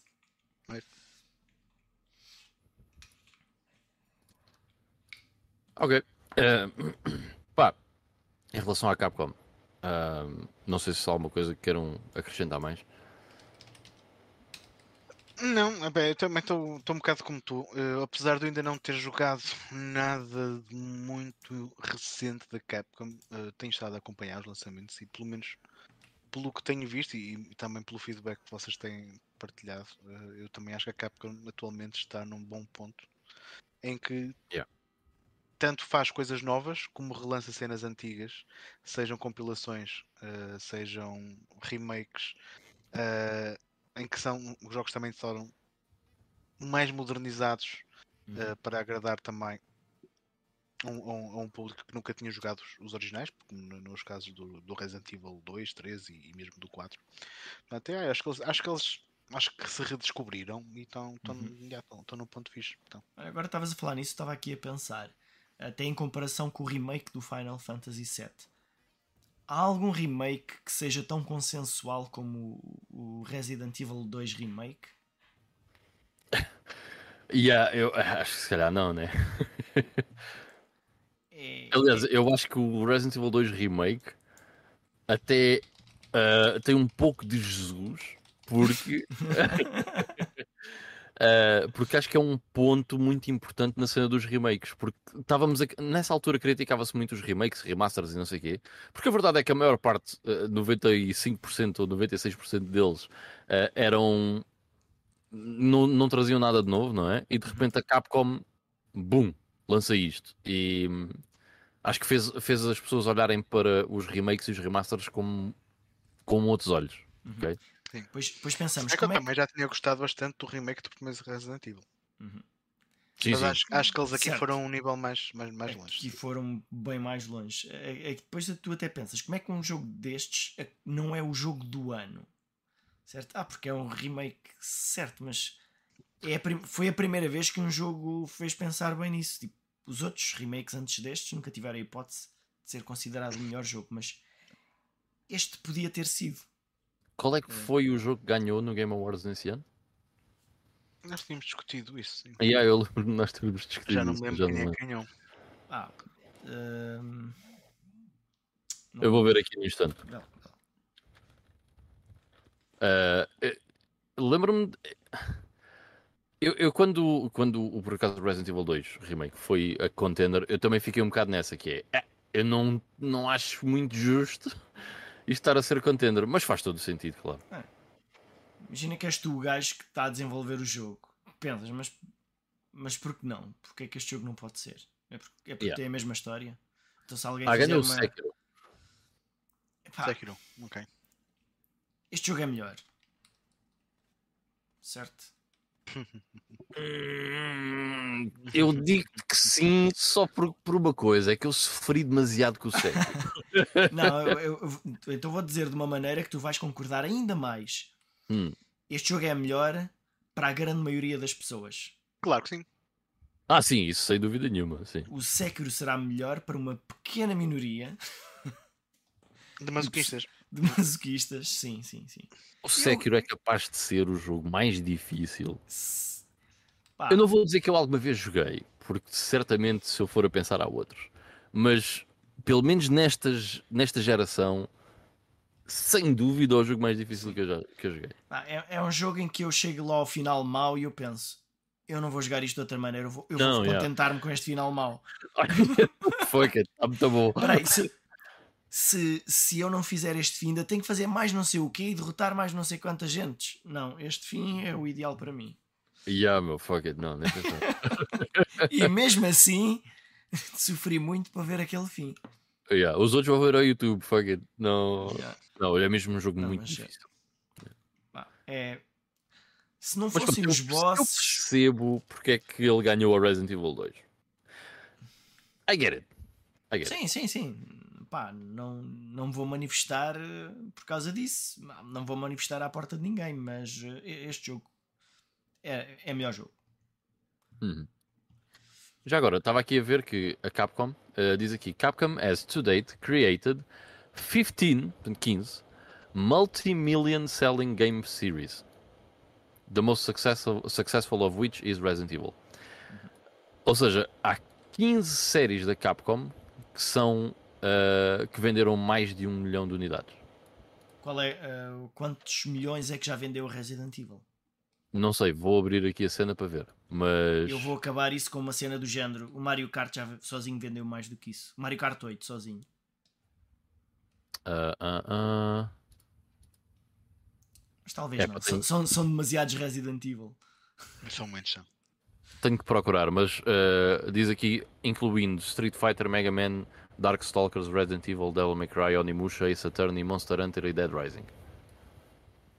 Porque é capaz de haver mais Resident Evil do que Street Fighter.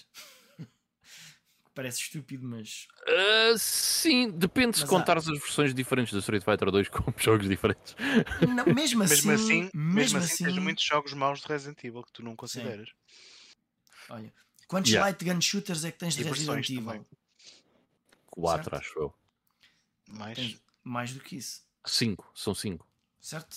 Né? Os dois Umbrellas, uh, Dead Aim, o Survivor, Survivor. e o Survivor 2. Certo. São 5. Ok.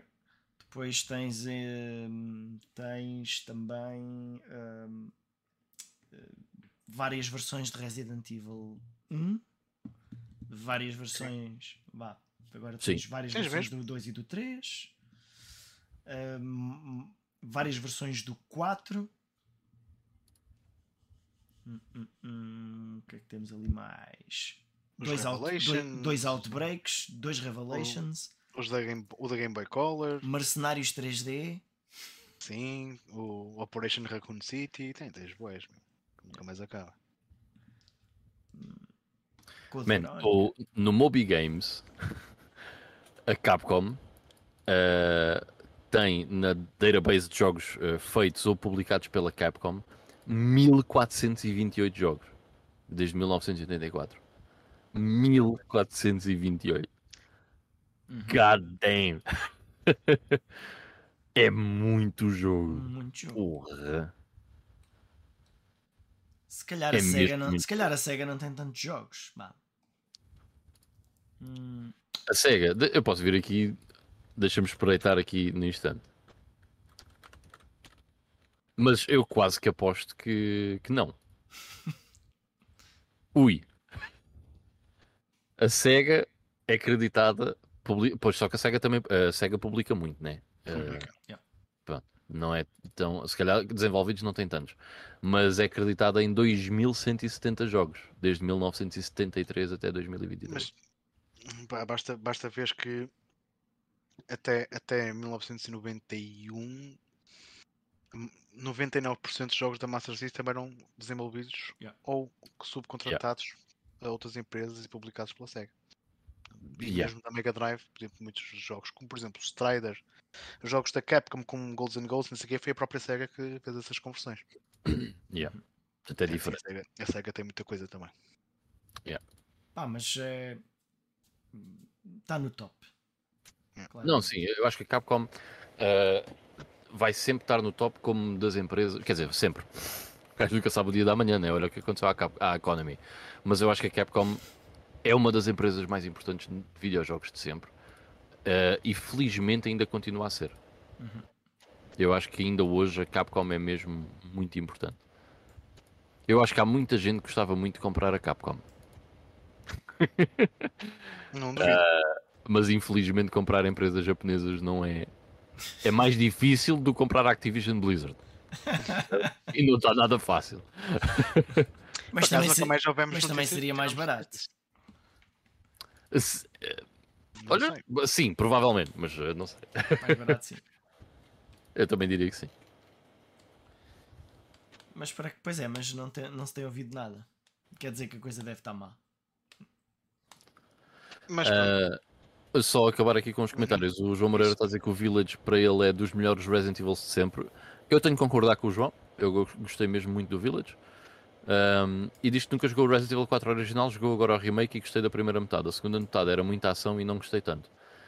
Yeah, yeah it's true. Mas ainda Mas assim, O, o 4. grande jogo. esse- O 4 também é um jogo mais ação. sim, sim, é verdade, é verdade. O Resident Evil Village e o Resident Evil 7 são jogos menos de ação do que o Resident Evil 4. Um, e o Vitor Costeira estava a dizer que o Resident Evil 2 uh, é um clássico muito amável. Havia uma grande expectativa com o remake, sem dúvida nenhuma. Se o remake do Resident Evil 2 tivesse corrido mal, era crap como all over again. ainda bem que não correu então. Yeah. Aliás, Yeah. esses, são, esses são jogos que eu não estava mesmo a considerar sequer comprar, nem muito menos jogar. Mas depois de todo o vosso bom feedback que eu ouvi sobre eles, são, provavelmente irei jogá-los. É porque são jogos diferentes, no fundo. Uhum. Não é o mesmo jogo. Certo, mas, mas ao mesmo É tempo o mesmo tu jogo, não, não, é? Mas Não te sentes jogo, é defraudado? diferente. tu não te sentes defraudado se estavas à espera do mesmo jogo. Yeah, Certo? Yeah. Sim. Portanto, certo. Está ali um equilíbrio interessante.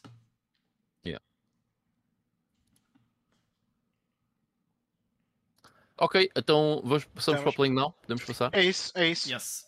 Passando aqui para o Playing Now. Eu se calhar até começava por ti, Carlos.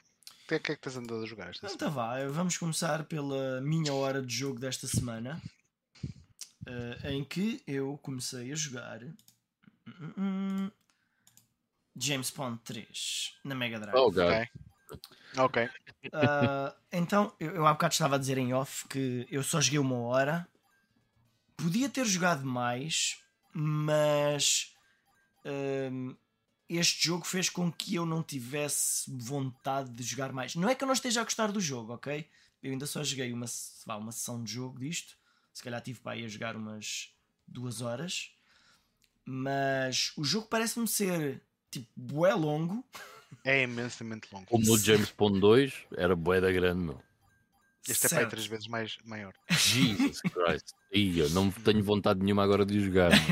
e então, e depois, aquilo tem um sistema de passwords. Mas as passwords são gigantes. Eu tirei uma fotografia à password e eu pensei, eu vou começar a jogar isto no emulador e. Yep. eu não vou ter paciência sequer para inserir esta password. Mas olha, tem bom eh, aspecto o jogo. Tem, tem, tem. Não, isto, tem, tem, tem. Isto, isto, está com mecânicas interessantes. Uh, tu, tu, é um jogo totalmente diferente do 2.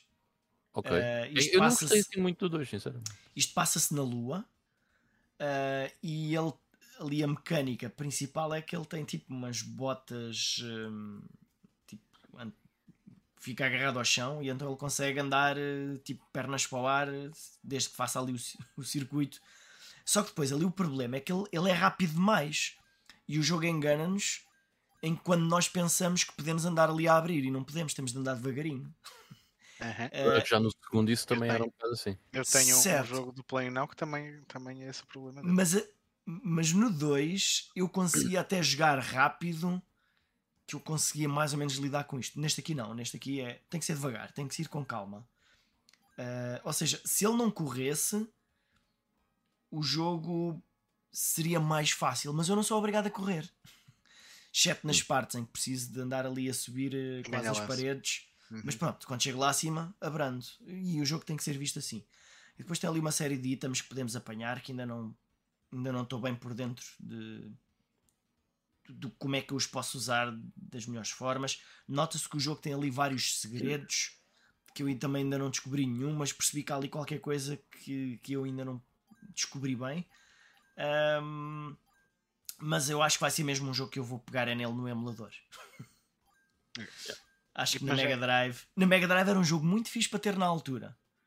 Sim, tipo, era, dava, dava até ao Natal seguinte. Porreiro. Agora, pá, agora não dá. Epá, eu já achei o 2 enorme. Eh, era boeda grande. Se este é muito maior, eh, Jesus. É.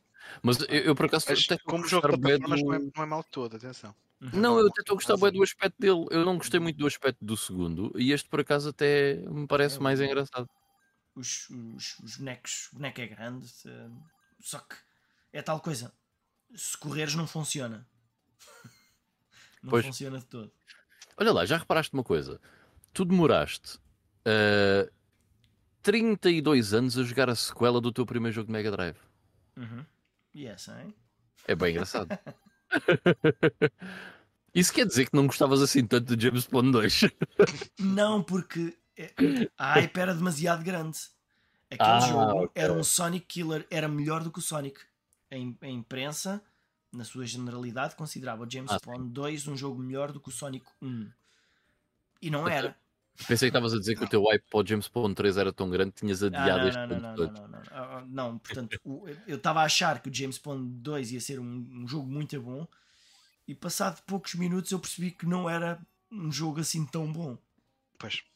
E eu, eu não, não me lembro de ele ter tido essa publicidade toda, mas sim, a cena do James Bond 2 é que também era um jogo que sempre tudo e mais alguma cena. Quando, quando, ainda continua a sair, é ridículo. E continua quando, a sair. Quando, quando, o Sonic saiu na Mega Drive, havia ali uma luta entre qual é que era o melhor jogo, se era o Sonic, se era o, o Mario 3. Um, e o jogo mais vendido portanto isto estava a seguir as revistas, as revistas espanholas era mais bah, e, e, aqueles uh, rankings valem o que valem mas o, o, jogo mais vendido era invariavelmente o Sonic. Até que este apareceu. E quando o James Bond 2 apareceu o James Bond 2 passou a ser o jogo mais vendido de Mega Drive. Mas eu acho que isso foi por causa do marketing meu. Este jogo teve muito marketing. Mas eu não percebo porquê mas eu não percebo porquê porque o jogo não é assim tão bom mas é tal coisa yeah. visto na revista é mais interessante do que jogando pois aí Aí é. Mas Olha, não... tem branching paths também, isto, pelo que está ali a aparecer. Se tem o quê? Branching paths. Opa, eu penso que tem a ver com os segredos que a gente vai descobrindo, mas não, não cheguei a nenhum sítio em que, em que houvesse, em que pudesse seguir caminhos diferentes. Mas, mas eh, Fiquei com a okay. sensação que havia muitos secretos. Um ok. Bocadinho, um bocadinho a Mario, a Super Mario. Mas pronto, é Sim. só isso esta semana. É só isso. Então, se calhar, vou, vou seguir a tiro, porque eu também não tenho muita coisa. Uh, bem, eu vou começar com um jogo, que é o The Flash para a Master System, uh, que é um jogo baseado no super-herói da DC Comics, que eu também conheço muito, muito pouco, mas que também sofre desse mal um, ehm, de, do Flash ser uma personagem muito rápida. O gajo consegue correr realmente muito rápido, mas o jogo não está preparado para ser um Sonic, porque os níveis, como vocês estão a ver aqui na jogabilidade que o Carlos está a passar, começam tem aquela mesmo aquela cena de jogos de, de plataformas de, de, estúdios europeus da época. Então eles começam a ter muitos muito labirínticos e tens bué itens para apanhar muitos deles uh, que apenas nos dão pontos extra nada mais.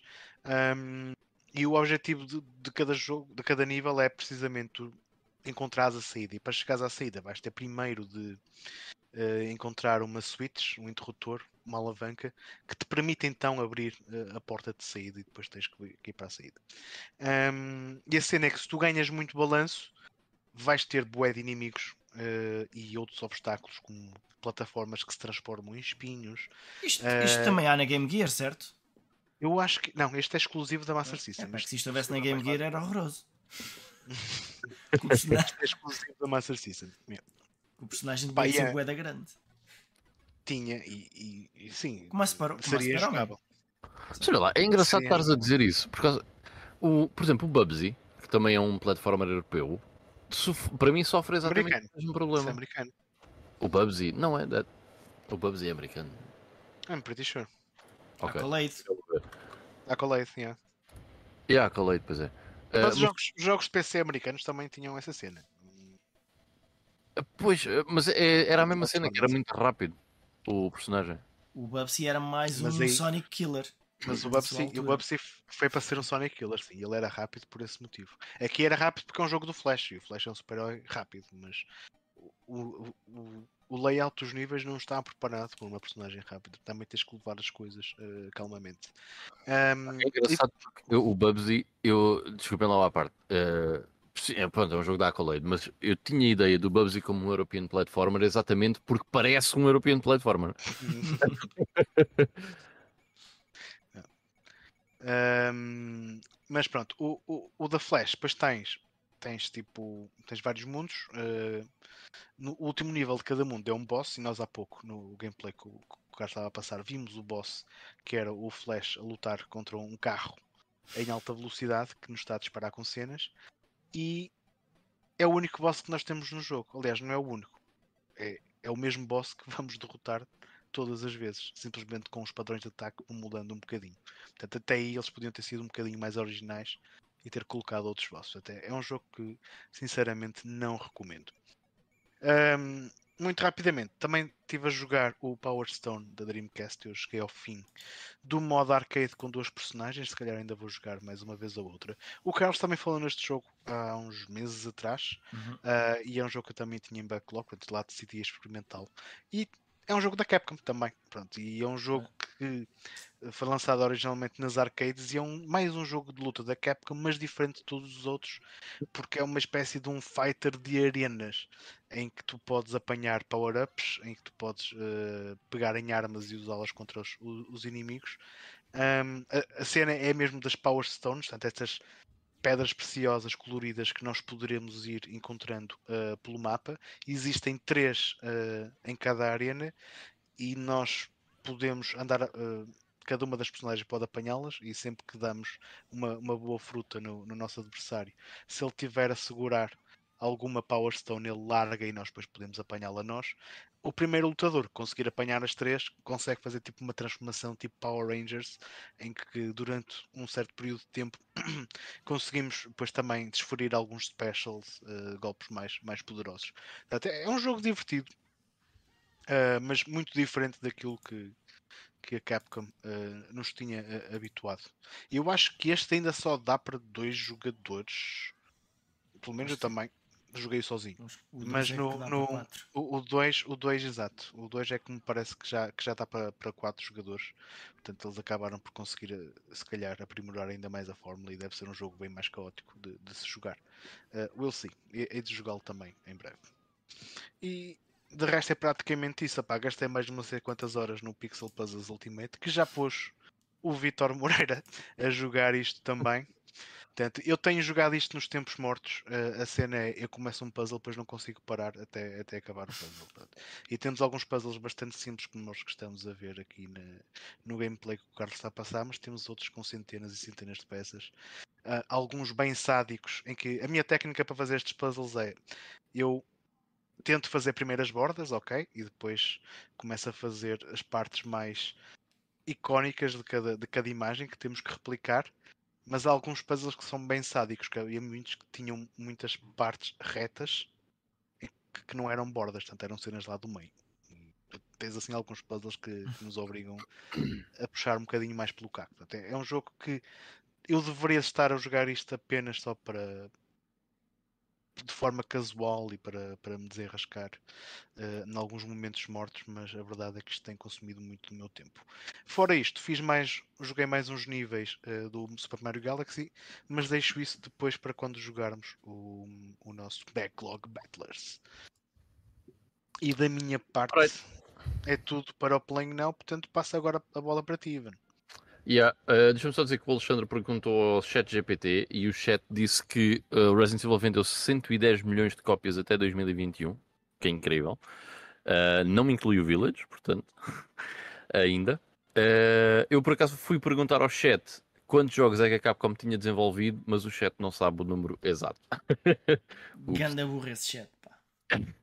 O Alexandre diz que continua a jogar o The Ascent e está a curtir o bué. Eu por acaso quero bué jogar esse jogo. Uh, tenho de ver se, se o faço quer agora. Jogar, quer jogar comigo? The Ascent, aquilo dá. Ah, quer dizer, eu não tenho online na PS. É. Ah, mas isso está na. Estava no Game Pass, eu joguei no Game Pass. Não sei se ainda está. Ah, pois. Ok. Olha, eu vou ver. Se ainda estiver no Game Pass, já. Yeah. Eu comecei a jogar, mas depois parei, uh, passado pouco tempo. Foi, estive a experimentar. Também gostei. Olha, o Vitor está a dizer uma coisa muito importante na cena dos puzzles, que é, eu tenho ali alguns físicos para fazer, mas estes não ocupam espaço. Pois não. yeah. é pá, mas eu não consigo... Mas também não tem a mesma satisfação de um físico. Não sei. Sim, não. Parece que é uma perda de tempo.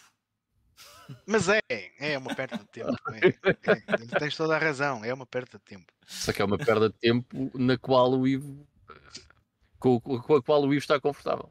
Sim, mas eh, pá, se eu quiser ver este puzzle montado, eu chego até aqui ao fim do vídeo, olha lá. E a gente ah, mas olha lá, quando compras um puzzle físico, também olhas para, para a capa e vês Sim, o puzzle montado. também não é por aí. Não, mas por acaso eu fiz esse puzzle esta semana, mas foi, esse foi super fácil de fazer. Bem, até o meu playing now, eu uh, acabei o Zelda Tears of the Kingdom, uh, finalmente. Uh, não que tivesse pressa, mas eu fiz uma coisa que foi eh, eu as, portanto após a quarta cena ok eu percebi que ainda havia ali algumas coisas para fazer eh, e uh, eu decidi não eu vou focar-me na main quest uh, porque senão eu vou perder mais 30 horas a fazer coisas que não lembro o diabo porque sim. Uh, então acabei por me focar na, na main quest. E ainda depois de, daquelas world disturbances, ou o que é que eles chamam, agora nem me lembro, um, anomalies, something like that. Uhum. Uh, o jogo ainda tem alguma coisa para fazer, não é propriamente já o, o fim do jogo. Um, mas, yeah, uh, prognósticos ou, ou resumos. Um, eu e o Carlos somos capazes de fazer qualquer coisa uh, aqui para o canal do The GameStone sobre o Zelda Tears of the Kingdom, por isso stay tuned. Um, Carregadinho de spoilers. talvez. Carregadinho de spoilers, já. Yeah. Quer dizer, não vamos dizer que o Ganondorf morre no fim, né? O Ganondorf aparece no jogo, não estava nada à espera. Enfim, mas por acaso o jogo em termos de história até uh, está mais interessante do que os outros Zeldas, diria eu. Uhum. Hum. Tem ali mais uh, qualquer coisa. Tem viagens no tempo. Yeah. Oh, spoiler, spoiler alert. um, Bem, e depois, uh, continuo no Diablo 4. Eu acho que o Diablo 4 é boa da grande. Uh. Oh, man, eu, queria, eu queria mesmo, eu vou querer mesmo jogar isso. O Diablo 4 uh, eh, é boa da grande e tem level scaling, grande pesadelo. Oh, diabo. Oh, diabo. Não, mas eu estou a curtir na mesma do jogo. A história está a ficar cada vez mais interessante, uh, o que é fixe. Eu estou no Act 4 neste momento, porque também não joguei muito. Uh, não sei quanto tempo é que já levo de jogo, mas eu parece-me que já joguei bué e ainda estou bastante longe do, do fim. Mas pronto, o enredo está porreiro. Uh, eu continuo a. Todos os problemas que eu falei com o Diablo 4 continuam para mim a estar presentes. Aquilo que, eu disse uh, está completamente válido. Um, para daquilo que eu joguei até agora. Um, uh, depois, ah, yeah, Ace Combat. Então, uh, o Ace Combat, eu tinha começado a jogar, acho que só tinha feito duas missões uh, do Ace Combat. Voltei ao Ace Combat, uh, estou na missão número 9, estou exatamente a meio do jogo, porque são 18 missões que eu fui ver. eu gosto muito do jogo, acho que o jogo está muito fixe e está muito melhor do que os da PlayStation 1 não é muito diferente naquilo que oferece em termos de do que é que há para fazer, porque é, é sempre mais ou menos a mesma coisa. Portanto, levanta voo, uh, destrói uns inimigos uh, que estão noutros aviões, destrói uns targets, uh, uns ground targets e a terra, certo? That's it. Mas é divertido, um, e bastante mais evoluído do que eram os jogos de PlayStation 1. Portanto, está a ser fixe. Uma coisa que, que eu acho porreira é a história.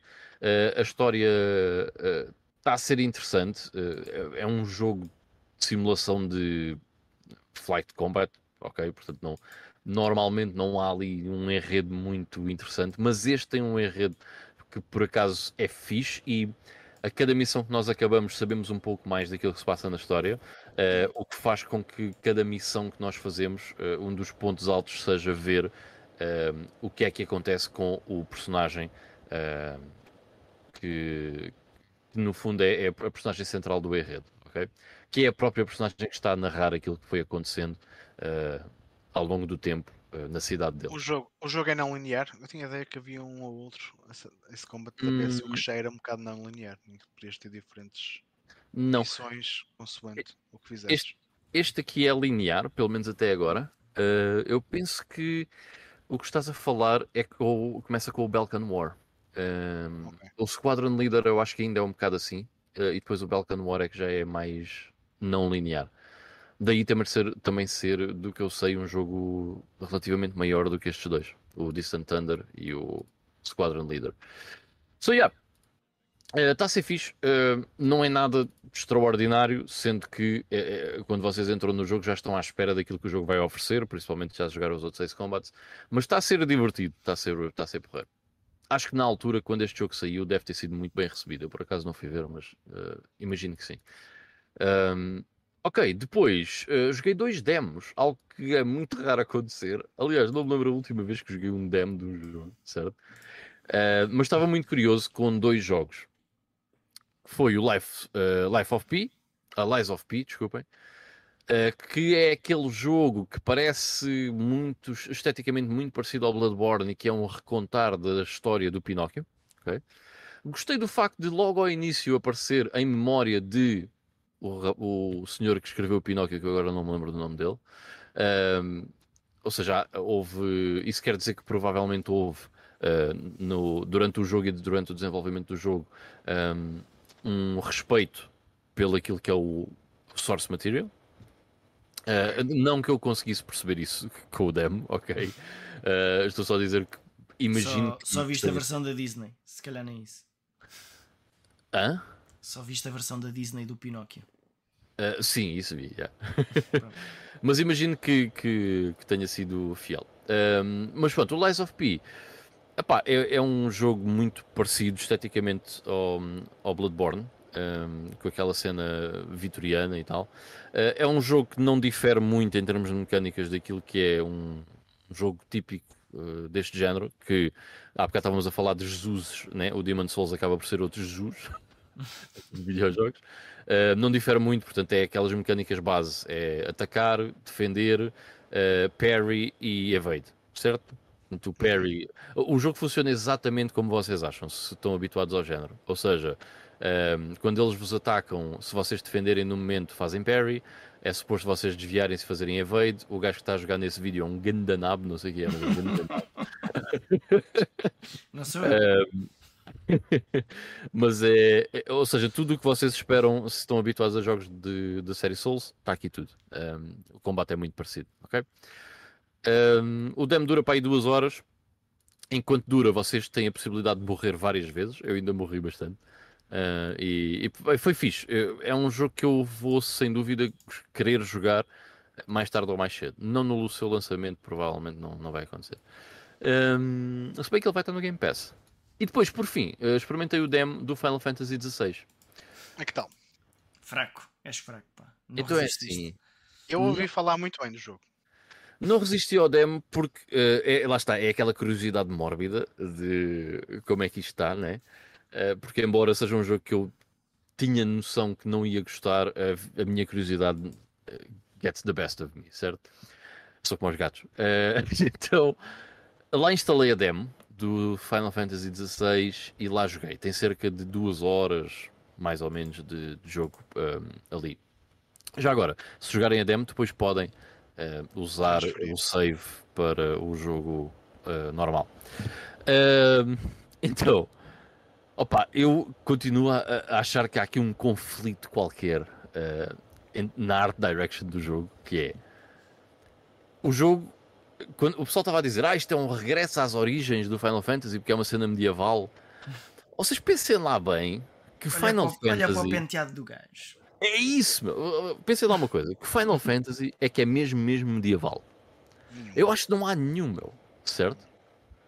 Não há nenhum que seja um Final Fantasy mesmo medieval. Mesmo o primeiro Final Fantasy não era bem um jogo medieval. Uh, se calhar era o que era mais parecido, mas também por causa de todas as limitações que existiam numa NES, certo? Uhum. Porque se vocês olharem para o, para o, Final Fantasy 4, 5 e 6, que já são da Super Nintendo, já têm outra, uh, outro, outro potencial em termos de hardware, aquilo tem cenas medievais, sim, tem castelos, é mais, tem princesas e essas é coisas. É mais também... steampunk, não é? Yeah, tem, é isso que ia, exatamente isso que eu ia dizer. Tem muito steampunk, uh, muito sci-fi, tem muita coisa que não é propriamente medieval.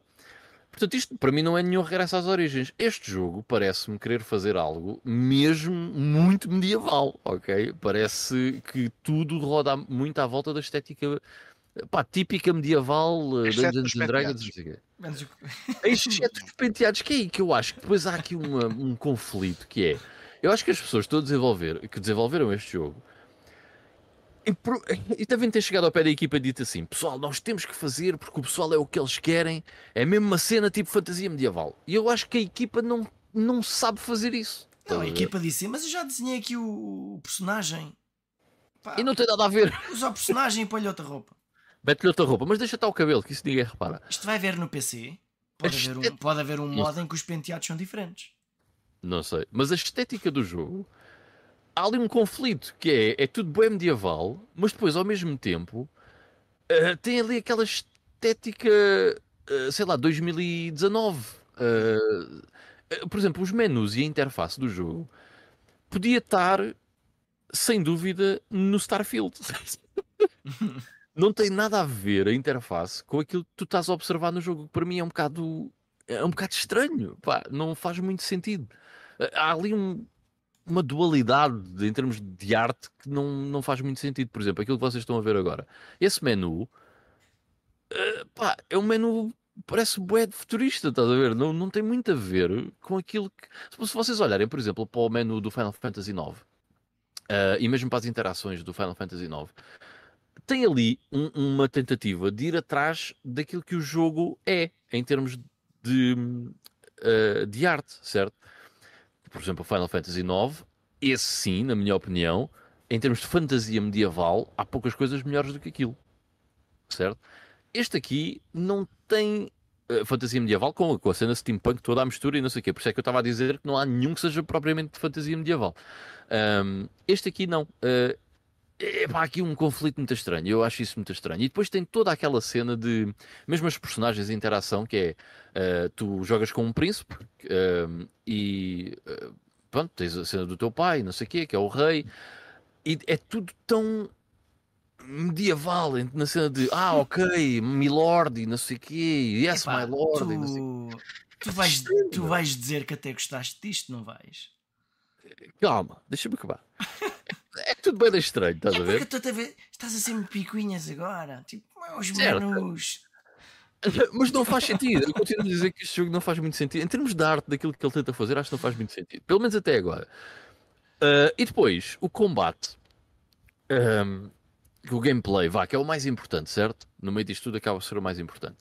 Epá, eu já fiz as pazes com a cena do action e não sei o que, não sei o que mais. Eu genuinamente não gosto do Final Fantasy XV porque, epá, primeiro, uh, acho que o combate não é assim tão interessante quanto isso no Final Fantasy XV. Acho que ainda tem muito da cena automatizada, não sei o que, que eles tentam fazer com que o turn-base ainda esteja presente, mas é uma cena de action e não sei o que.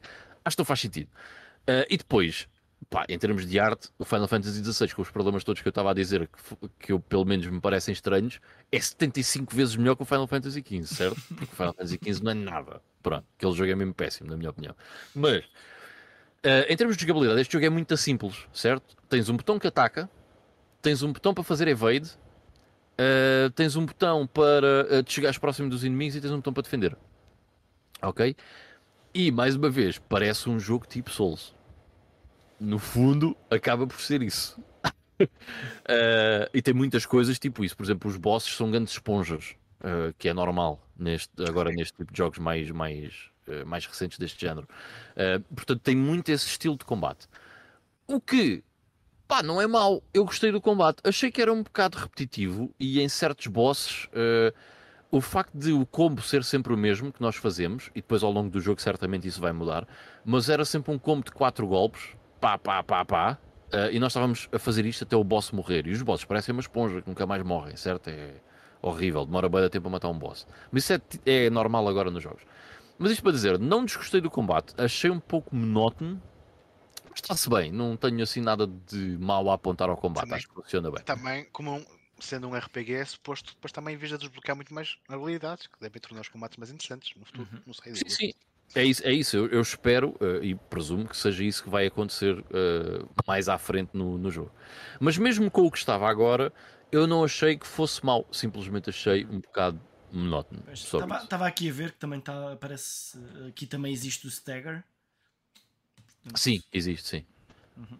Existe. É dar um monte de marretadas no gajo e eventualmente dar stagger, depois ele fica staggered e consegues dar mais dano. Yeah. É isso. Um, tal como era no Final Fantasy XIII. Mas enfim, um, posto isto, a outra coisa que eu queria falar era. Um, by the way, a qualidade gráfica e isso, acho que houve pessoal que estava aí a comentar que, ai meu Deus, e uh, havia drops na performance. Epá, yeah, mas tipo, fuck it, who cares, really? Incomoda-me mais, incomoda mais o facto de eles terem um penteado todo estúpido. Completamente. Um frame, uns frames drops de vez em quando. É completamente, tipo, caga nisso. Mas pronto, a outra cena que eu uh, queria falar era uh, as personagens e a história, ok? Uh, e eu acho que aqui é que está aqui uma cena, vamos lá com calma, ok? Porque esta demo, e eu aconselho toda a gente que tiver on the fence no Final Fantasy VI a experimentar a demo, porque eu quando acabei a demo, eu disse, meu Deus, Uh, como é que eu sei o que é que acontece a seguir? Vou à net? Não, não vou à net, porque isso depois dá-me spoilers do resto do jogo todo. Mas eu quero jogar este jogo. porque as personagens tinha... são muito boas. Eu tinha ficado com esse feedback também. Yeah, as personagens são muito boas. Uh, e o enredo, pelo menos aquilo que acontece ali nos, nos primeiros momentos, é muito fixe. E o demo acaba com um cliffhanger gigantesco, estás a ver? Uma cena Aquilo parece a Fossa das Marianas. uh, a acabar. Epá, é, é... Até parece ah, que eles querem que tu compres o jogo. Já viste, mesmo a sério. Yeah. Mas o meu medo é que o que vai acontecer para a frente seja muito menos interessante do que aquilo que acontece na demo. Porque durante duas horas na demo acontece bué de cenas, né? E podemos estar perante um caso daqueles uh, que não é Yakuza. Né? Porque no Yakuza nós sabemos que a história Uh, durante duas horas acontece muita coisa, mas durante 40 horas acontece proporcionalmente as mesmas coisas. Não é? Há sempre o mesmo número de eventos. O mesmo número de eventos. Uh, no Final Fantasy 16 pode não ser assim, portanto, pode ter aqui uma coisa, um enredo muito fixe uh, ao, ao início, mas depois ficar muito. Nem é chato, é espaçado o, o interesse na narrativa. Não sei. O que eu sei é que daquilo que eu joguei, e quando cheguei ao fim do jogo, pensei: isto é muito bom. Com todos os problemas que existem uh, com os penteados uh, e, no fundo, com a criatividade toda no, no mundo do jogo, que eu acho que é muito pouca, para ser sincero. Acho que a criatividade em termos de arte é mesmo muito pouca. E não sei até que ponto é que não houve também uh, alguma pressão para ser assim. mas enfim, isso é outra coisa que não interessa. mas com todos esses problemas em termos de arte, eu acho que o jogo parece-me estar muito fixe. De, de, o, sample, o sample é muito bom. Uhum. Vamos ver o que é que acontece para a frente. Estou uh, muito curioso para ver o que é que as reviews, as primeiras reviews uh, do jogo dizem. Mas a minha uh, cena neste momento é eu quero jogar isto o mais rápido possível. Não o vou fazer no lançamento, porquê? Porque o jogo sai na quinta-feira Uh, e eu não vou ter a possibilidade de jogar o jogo uh, nos primeiros dias em que ele sai, portanto não vale a pena. Uh, mas depois disso, talvez, talvez venha, venha a jogar. Vamos ver. Mas já, yeah, muito surpreendido pela positiva com o Final Fantasy XVI. Yeah, foi um bocado o, o feedback que também recebi de um, de um amigo uhum. meu, que a nível de narrativa ficou mesmo ali com uma pulga atrás da orelha, e mesmo a nível de, de jogabilidade ele não desgostou de tudo. Yeah. É simples, mas é uhum. fixe. É, it's fine. Tendo em conta o histórico, não é?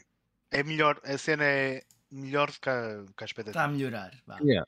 Olha, uh, temos aqui dois comentários. O Salva estava a dizer que adorou o Dem, adorou o ambiente, mas tenho um problema com os penteados. No entanto, estou muito entusiasmado. É, Já gente... o, quanto, o quanto os penteados está a chatear as pessoas? Mas é, eu, é porque... eu, eu, eu tá... imagino que seja só o pessoal ah, careca que está a dizer isso. O eu não conheço Sovados, mas de certeza que é careca também. Não, não por acaso não é, por acaso não, não é. tenho inveja, pá. Uh... Eu acho que não, os japoneses não estão, não estão muito chateados com, com a cena é, é tão diz, para a cena. Quando vocês olham para o personagem principal, não é? E ele está vestido. todos, todos os personagens, e isso vai um bocado da cena de, da criatividade, faltar um bocado ali. Uh, todos os personagens estão com vestimentas, parece-me tipicamente medieval, certo? Com os seus berlicocos, mas tipicamente medieval. Se metessem aquilo na feira medieval aí da vossa terra, Estás a ver? Vocês não iam dar pela diferença de que era de um jogo Final Fantasy. Percebe o que é que eu estou a dizer? Uhum. Depois tens aqueles penteados, man. É tão estranho, tão bizarro, que salta à vista. Não, não há hipótese. Um... Eles, eles não querem correr o risco de tu achares que um, isto se passa no nosso mundo. Portanto... Ah, certo, e por isso é que meteram os penteados assim. Hum. Tem que haver alguma coisa que, que distinga, tal como fizeram, como estavas a dizer, uma cena mais sci-fi nos outros, em muitos outros. Este não. É, o mais yeah. sci-fi que tens é o penteado. Exato, exato. Uh, o Vitor Costeira estava a dizer Carlo Collodi, o autor do Pinóquio. That's it, meu. obrigado. Uh, o João Moreira diz que continua. Um... Ah, di, di... Acaba, acaba, acaba. O João Moreira está a dizer que o que continua a incomodá-lo no Final Fantasy é o combate, mas parece melhor do que eu pensava. Epá, eu já fiz um bocado as pazes com isso. Nem é fazer as pazes, é do estilo, é o que é, estás a perceber? Um, mas eu não gostei nada do, Final Fantasy XV e este pá, está fixe porque também não é nada demais, estás a ver? É, é uma cena simples, mas que resulta, que funciona, ok? Uh, portanto, yeah, acho, que vais, acho que és capaz de gostar. E o Salva estava a dizer que o, o, personagem principal, o penteado do personagem principal uh, nos Teenage Years precisa de muita laca. não está foda, era. Mesmo a sério, meu, mesmo a sério, não havia laca naquela altura. Mas olha, enquanto estavas uh... a falar do jogo e estavas a falar dos, dos frame drops, lembrei-me de uma notícia que não falámos. Hum. Uma notícia bombástica. Uh, Starfield 30 frames por segundo. O pessoal oh, já está a chorar. Who the fuck cares, meu? Sério, eu odeio internet, meu. Odeio internet. Mas ao mesmo tempo estão a jogar o melhor jogo do ano, Zelda, que está a correr a 120 frames por segundo, aparentemente. Mano, o Zelda tem. Olha, tu uh, lembras-te de teres dito que não tinhas tido grande. não tinhas notado drops na performance do Zelda? Mais para uh, a frente eh, já não tem. Há sítios em que se nota mais. Epá, não que interesse, mas agora que estávamos a comentar isso, uh, eu continuei a ter não, mesmo. Não estraga a experiência. Não, é que se, que se lixe, estás a ver, whatever. Mas eu mesmo depois do patch, que eu fiz o patch, como tu estavas a dizer que não tinhas tido, eu fiz o patch, e mesmo assim era muito comum eu ter um, Mas, drop. Uh, sentiste que melhorou? Não, eh, não, por acaso não, sinceramente não. Uh, mas pronto, isso é whatever. Uhum. Não, não me faz diferença nenhuma, sinceramente. Mas é, mas é curioso que não, não tem havido assim muitas notícias negativas uh, das frames do, do Zelda. Tipo, Não interessa, o pessoal joga o jogo, o pessoal já gosta do jogo. Acho que não houve, só que a cena também é. O jogo está a correr uh, numa Switch, né? O pessoal também. É acho que tem um bocado Dá de consideração que. yes. Não é um sistema topo de gama. Está a correr num, num telemóvel de há 10 anos atrás, portanto, não. Enfim. Alright. Então, malta, estamos terminado aqui a parte do nosso Playing Now. Algo mais que gostariam de, de acrescentar ao nosso podcast de hoje? Sim, uh, então, para o mês que, para a semana Ah, que vamos vem. ver o resultado do poll, é isso mesmo. Eu há bocado fechei o Ah, poll, já, já tinha vi 20 ali frente, já vi atrás. 64% disse que sim, portanto, para, o próximo, para a próxima semana podem contar com o ranking de todos os Final Fantasies. Uh, vai ser giro, acho que vai ser giro. Sabes que vai dar tenho- sangue. Vou ter dificuldade em fazer Acho que isto porque na minha memória estão todos muito misturados. E estão todos bem bons. Não, é tipo do. sei lá, do, do 2 ao 5, é, do, ou melhor, vá, do 3 ao 5 é como se fosse a mesma coisa na minha cabeça. Hum. Preciso, Ok. de ver, preciso de ver bem qual é qual. Eu por acaso joguei o 5 há muito pouco tempo. O que eu tenho menos memória é o 3. Só joguei uma vez e foi a versão da DS. Yeah. Mas eu já os joguei todos pelo menos duas vezes. Já E- joguei há, há muito tempo. Fui jogando, fui jogando todos na altura, na altura em que saíram. Vá, a partir do 6. A partir do 5, pai. Mentira, eu 5 só joguei uma vez, mas joguei o ano passado. Foi a primeira vez que. Não foi a primeira vez que eu joguei, foi a primeira vez que eu acabei. Portanto está bem presente Mais na minha memória ainda. Mais Yeah. Fresco. Mas os outros todos eu joguei mais do que uma vez, exceto o 3. Yeah. Mas vamos deixar isso, então, se calhar, para, para a próxima semana. Acho que vai ser interessante. E contamos Uhum. também com, com a vossa participação uh, do público para nos ajudar a fazer este ranking uh, do Final Fantasy. E da nossa parte é tudo, então voltamos então na próxima semana para o episódio número 228, desta vez com um tema que vocês já sabem. Fiquem bem e até a próxima semana. Tchau aí, pessoal. Tchau pessoal, fiquem bem. Um abração.